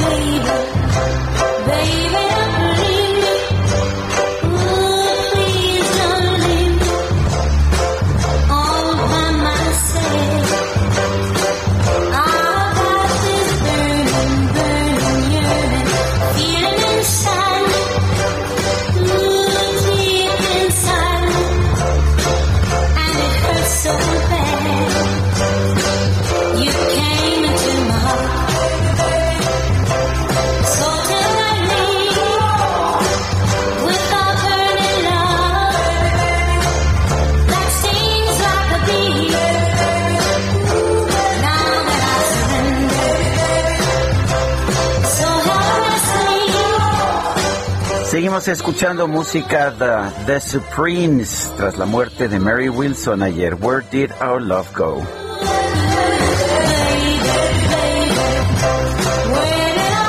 Bueno, y hace... Sí, adelante, Lupita. Pues mi querido Sergio, te quería comentar que hace 25 años Elena Poniatowska lanzó una novela que se llama Paseo de la Reforma y para celebrar la efeméride, Editorial Planeta pues eh, eh, nos presenta una nueva edición y en la línea telefónica está la escritora Elena Poniatowska, quien saludamos con mucho gusto, como siempre. ¿Qué tal? Muy buenos días. Elena, hola. Buenos días, muy buenos días, Sergio. Gracias, Elenita. ¿Cómo estás? No, pues viejita, ya, ya, ya voy a cumplir. Ah, espérate, nací en 1932, voy a cumplir 89. Pero muy bien vividos. Ay, gracias. Eh, de hecho, nos estás regresando al Paseo de la Reforma, esta avenida tan emblemática, pero también a, un mundo de una aristocracia o alta burguesía eh, nacional que, pues, ahí está presente todavía. Cuéntanos, cuéntanos de Paseo de la Reforma. Bueno, eh, el Paseo de la Reforma Cuando yo llegué a México a los 10 años, viví en la calle de Berlín, en un castillito de torreones que lo, lo destruyeron para hacerlo estacionamiento y todas esas calles de Liverpool, eh, todas esas calles de Praga, que eran muy bonitas, toda esa colonia con ciudades europeas, pues eran parte del Paseo de la Reforma. Y en el Paseo de la Reforma recuerdo que vivían franceses, que tenían como un, casitas como pequeños palacios, muy bonitas, y todo se destruyó. Recuerdo una familia francesa que se llamaba Guichard, que ahí Guichard, que ahí tenía, tenía su casa. Era muy padre. Y había una entrada a un lado para los que vendieran algo o los que trajeron algo, se llamaba la entrada del, del servicio. Sí, pues, esa parte. Tenía que entrar por, otro lado. Adelante, Lupita, perdón. Eh, eh, Elenita, una de las eh, cosas que llama mucho la atención de Ashby dentro de esta novela de Paseo de la, de la Reforma es lo que le pasa, ¿no? Esta, este accidente que, que le pasa, se va a un hospital popular y él empieza a descubrir, pues, que hay otro México. Pero usted en una parte del libro dice, con una nueva piel podía ver a las personas y al México de otra forma. ¿Necesitamos cambiar de piel para ver a México en estos momentos de otra forma? Bueno, yo creo que sí tenemos ahora una idea mucho más real de México que la que teníamos antes. Creo que los niños bien de ahora, los niños ricos, pues sí tienen, están más alertas, tienen como una conciencia social que quizá antes no tenían, ¿no? Porque antes estaba súper dividido, ¿no? Los niños bien montaban a caballo, eran campeones de natación, se enamoraban de niñas, había grandes bailes que a lo mejor se hecho, bueno, no sé qué, creo que es demasiado joven, recuerda, pero que el caballito y el jockey club y, y bailes disque de caridad, bueno, sí eran de caridad, pero en que todos llegábamos con nuestros vestidos largos, todo eso ya se acabó y era parte de, sí dividía muchísimo a la sociedad porque eh, puede ser, tener, y, recuerdo que iba Gina Sonduve, que era guapísima, se casó después con Emilito Azcárraga, iban un montón de niñas súper guapas que bailaban muy bien además, entonces era un, un mundo muy dividido. ¿En qué ha cambiado México a 25 años de Paseo de la Reforma o el México que describes en Paseo de la Reforma, que es eh, ha cambiado muchísimo en estos 25 años? Sí, serio, porque se ha proletarizado muchísimo. Eh, eh, recuerdo que antes se hablaba de los nuevos ricos. El que pintó muy bien ese mundo fue Carlos Fuentes en su libro La región más transparente, su primera novela, y él se sentaba en los bailes, recuerdo porque coincidíamos, bailábamos la raspa, la bamba, un montón de bailes que él bailaba bastante mal, y él se sentaba al lado de las de las señoras que cuidaban a sus hijas y entonces les preguntaba y así podía les preguntaba cantidad de cosas políticas, entonces ellas decían, ay, qué Carlitos tan, tan simpático, qué curioso, y le contaban, despepitaban todo, y así podía él escribir y reflejó un mundo pues muy bien reflejado. Ahora, en, el libro también aparece una mujer maravillosa que quiere hacer justicia, que nos habla de este México, pues eh, prácticamente abandonado. Eh, eh, seguimos, seguimos con, con, este México abandonado, seguimos con este México en donde no se hace justicia.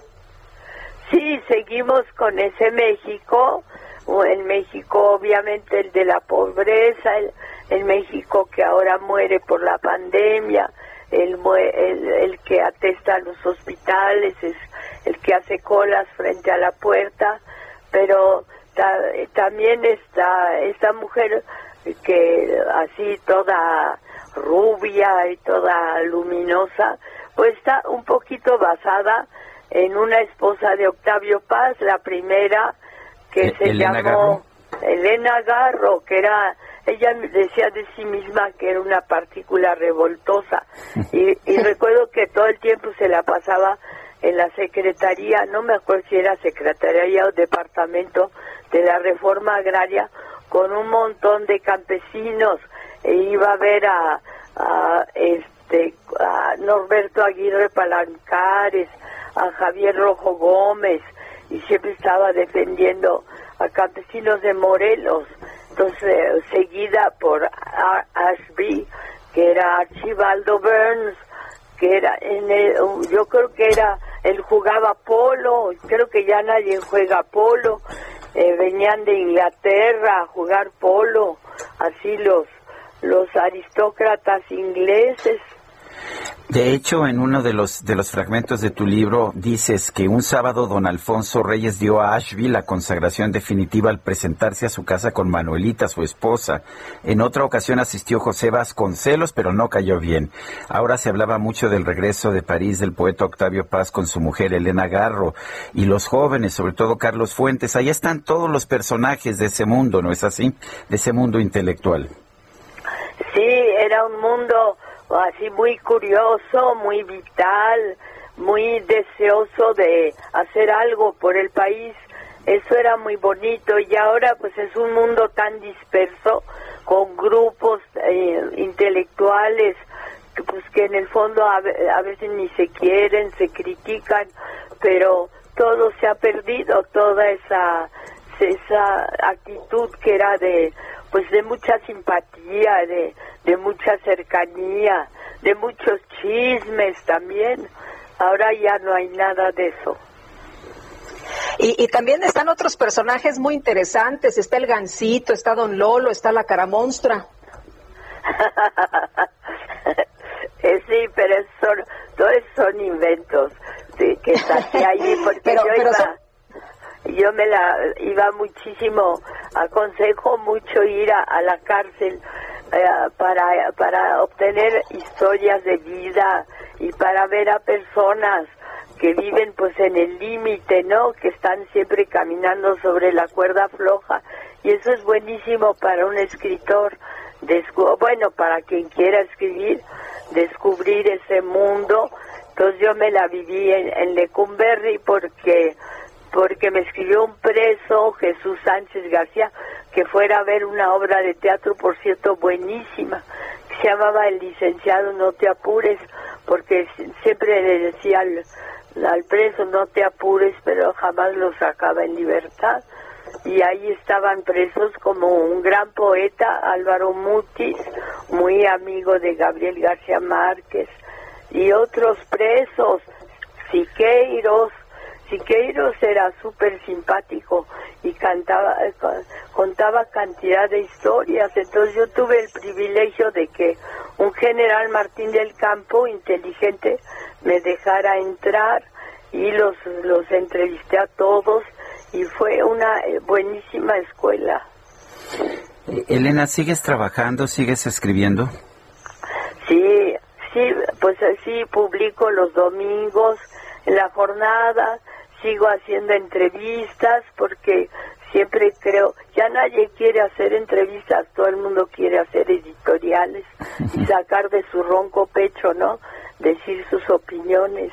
Y fíjate que yo no me siento tan, me siento bien eh, preguntando porque siempre hay gente que está dispuesta también a contestar. Oye, ¿y ¿cómo le ha ido en, en esta pandemia? ¿Ha estado, ha estado en su casa? Eh, ¿qué, qué- cómo, qué, ha ocurrido? ¿Ha, ha podido escribir? Eh, ¿Tiene por ahí más proyectos? Ah, sí, tengo otra novela. Bueno, va a salir la segunda parte del amante polaco, que es la historia del último rey de Polonia, eh, que se llamaba Stanislao Augusto Poniatowski, y que yo no sabía casi nada de él. No hay nada sobre él en español, no hay absolutamente nada. Y entonces, bueno, descubrirlo, descubrir a sus amantes, descubrir a fue fue bonito él fue víctima de Catalina la Grande de Rusia que se echó al plato como a 35 amantes o quizá 45. Bueno, pues Elena Poniatowska, escritora, gracias por invitarnos a leer y leeremos. Yo, de hecho, nunca la leí. Paseo de la Reforma es uno de los pendientes que tengo y, y ya la tengo aquí para, para, para leerla. ¿De acuerdo? Pero si quieres yo te la platico porque así no te creas que es un libro muy muy bueno. Yo te lo puedo platicar en, en dos en diez minutos, en cinco. Ah, bueno, pues, pues que conste, ¿eh? me, me, lo platicas todo, pero sí, ya, ya lo tengo aquí, de hecho, en versión electrónica, que ahora me parece que cada vez leemos más en versiones electrónicas y lo voy a leer. El amante polaco me encantó, debo decir. Ay, gracias. Elena Poniatowska, gracias y estamos en contacto como siempre. Gracias, Sergio. Y gracias, es Elena Poniatowska, son las 9.43. La micro deportiva. Órale, qué fuerte, qué fuerte, carnal.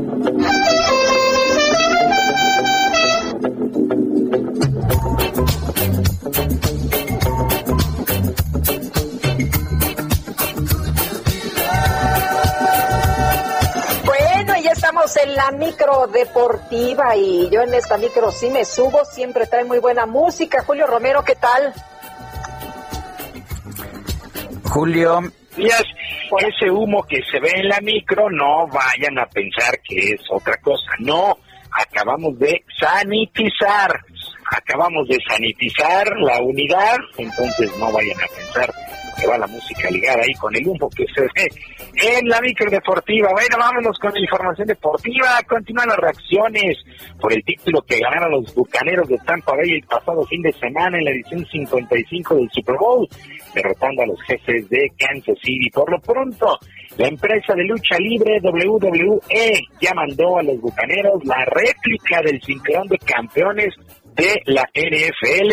En sus redes sociales, esta empresa de lucha felicitó al mariscal de campo, a Tom Brady, y en especial al receptor Rob Gronkowski de manera especial, ya que este último fue anfitrión en WrestleMania 36 allá en Orlando. Así es que es un, es un cinturón ahí muy bonito, decorado, con el eh, símbolo, con el logo de los eh, Bucaneros de Tampa Bay. Bueno, en otras cosas, con doblete de Robert Lewandowski, el Bayern Múnich derrotó 2 por 0 al Al-Ali de Egipto para avanzar a la gran final del Mundial de Clubes de Fútbol allá en Qatar. Ahora el conjunto alemán se medirá a los Tigres de la U de Nuevo León este jueves por el título. Hay que recordar que el cuadro regiomontano derrotó uno por al Palmeiras para ganar este boleto a la gran final. Mucha, mucha suerte para el conjunto de los Tigres este jueves. En más del balompié internacional, la directiva del Atlético de Madrid informó que el volante mexicano Héctor Herrera ha dado positivo al coronavirus, ya está aislado y en observación, además de Herrera, el francés Thomas Lemar también está afectado y fueron solamente los dos únicos casos dentro del conjunto colchonero que el día de ayer empató a dos con el Celta de Vigo en la fecha 22 allá en el fútbol español se mantiene de líder el equipo que dirige Diego El Cholo Simeone. Jornada 5 del torneo Guardianes 2021 aquí en nuestro país y las Chivas derrotaron 3 por 1 a los Esmeraldas de León con tantos de Jesús Enrique Sánchez, de José Juan Macías y Alejandro Mayorga. El León descontó por autogol de Antonio Briseño. Víctor Manuel Bucetich, director técnico del conjunto Zapatío, reconoció que este primer triunfo en la campaña es oxígeno puro después de cinco jornadas.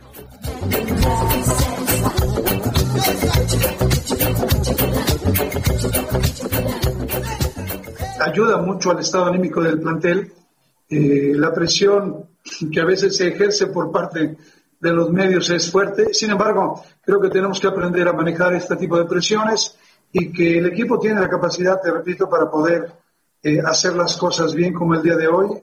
Hoy día creo que tengo que hablar del trabajo que hicieron colectivo, el trabajo en equipo ha sido fundamental. Hoy se rescataron algunas cosas muy buenas que, que habíamos dejado, que sabíamos que lo teníamos, sin embargo creo que eh, empezamos de una forma muy pausada.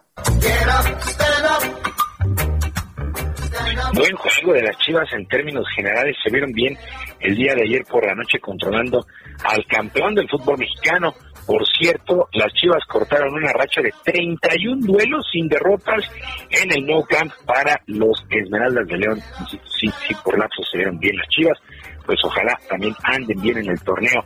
Abierto de Australia de tenis, el primer Grand Slam de la temporada y en resultados que llamaron la atención de primera ronda, el número 2 del mundo, el español Rafael Nadal, superó con parciales de 6-3, 6-4 y 6-1 a Laszlo Dijer, este jugador de Serbia. Daniel Medvedev, el ruso, 6-2, 6-2 y 6-4, se impuso al canadiense Vasek Pospisil.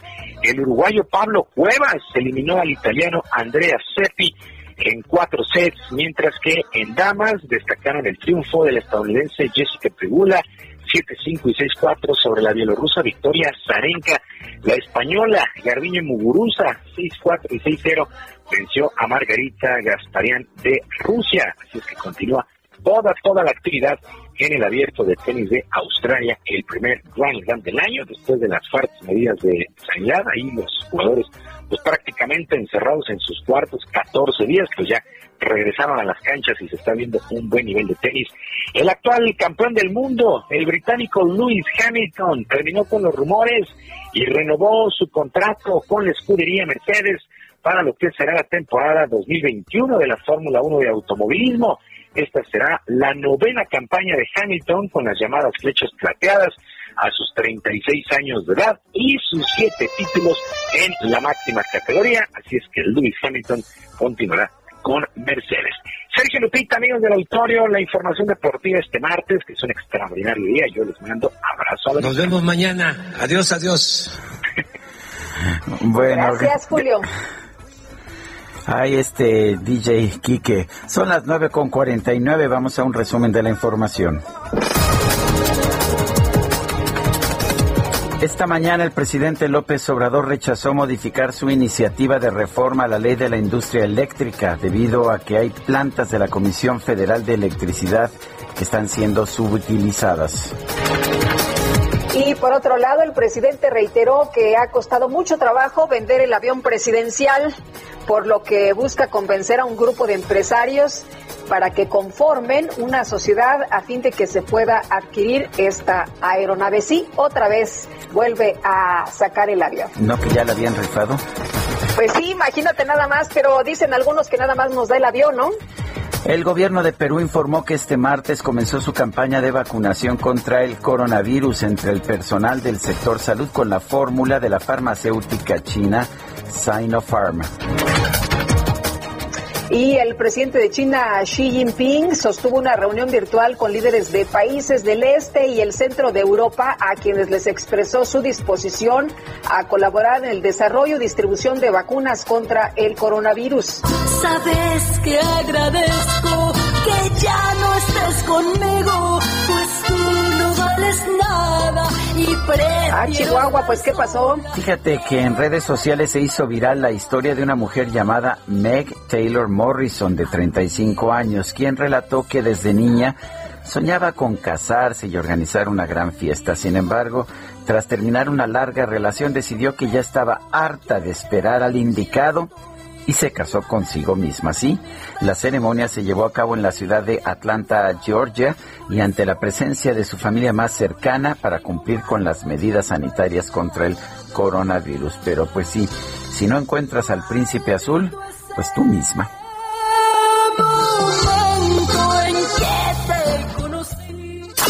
Gastrolab con el chef Israel Arechiga. ¿Quién es el mejor pollo?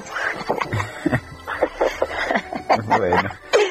Eh, pues yo, ¿no? Vámonos con Israel Arechiga. Ah, pues ¿Cómo muy estás? bien, Israel, adelante.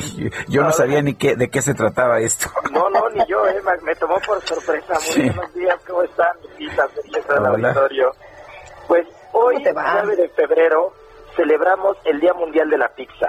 Nada más, para que se den una idea, después de los tacos, es el alimento más consumido en México. Y en todo el mundo, después de Estados Unidos, México es el país que más pizzerías tiene. Entonces es un platillo que de verdad tiene una historia espectacular, tiene una historia impresionante. Solo para que se den una idea, Desde el año 500 antes de Cristo, en Grecia y en toda la zona del Mediterráneo, ya había registros de, planes, de, panes que se llamaban placuntos, y estos eran unos panes planos que se servían con especias, con ajo, con cebolla e incluso con miel.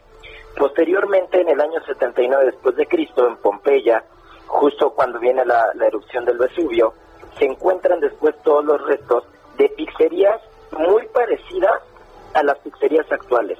O sea, ya había pizzerías en toda esta zona muy cercana a Nápoles, muy parecidas a lo que a lo que vamos a encontrar hoy en realidad. Y, bueno, siempre se va a creer o se le va a asignar a la ciudad de Nápoles, que ahí es donde se crea la pizza tal como la conocemos. Y es un, es un cocinero de nombre Rafael Espósito, quien cocinaría una pizza con los colores de la bandera italiana, rojo por los tomates, blanco por el queso mozzarella y verde por la albahaca, y se la cocinaría a la reina Margarita, Margarita Teresa de Saboya, y a ella le gusta tanto que le bautizan con el, con el nombre de la pizza Margarita a esta preparación, ¿no? Entonces, la, pizza tiene una historia espectacular, es un plato en México hemos recibido desde hace muchísimos años, que en México lo apreciamos mucho, que si nos vieran en Nápoles todo lo que le ponemos aquí en México probablemente se, se, mueren, porque realmente en Nápoles las pizzas se va a considerar que solamente hay dos preparaciones, que es la margarita y la marinara. Y la marinara es una pizza que lleva orégano, ajo, aceite de oliva, albahaca y salsa de tomate. Son las únicas dos pizzas para los napolitanos que se les puede llamar realmente pizza. Todo lo demás ya son otras cosas medio extrañas para ellos. Pero bueno, no importa cómo nos gusta, si les gusta hawaiana, si les gusta margarita, como les guste, hoy hay que celebrar la pizza y sobre todo porque es un plato con una historia espectacular. Pues muy bien, eh, ya se me antojó la pizza. Fuerte abrazo, Israel. Fuerte abrazo, nos escuchamos mañana. Se nos acabó el tiempo, Lupita.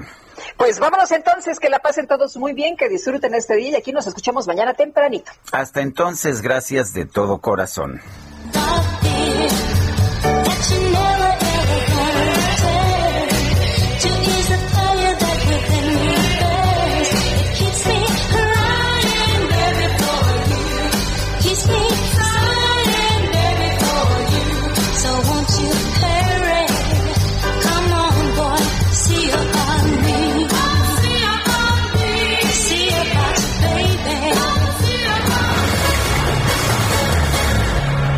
Heraldo Media Group presentó Sergio Sarmiento y Lupita Juárez por El Heraldo Radio.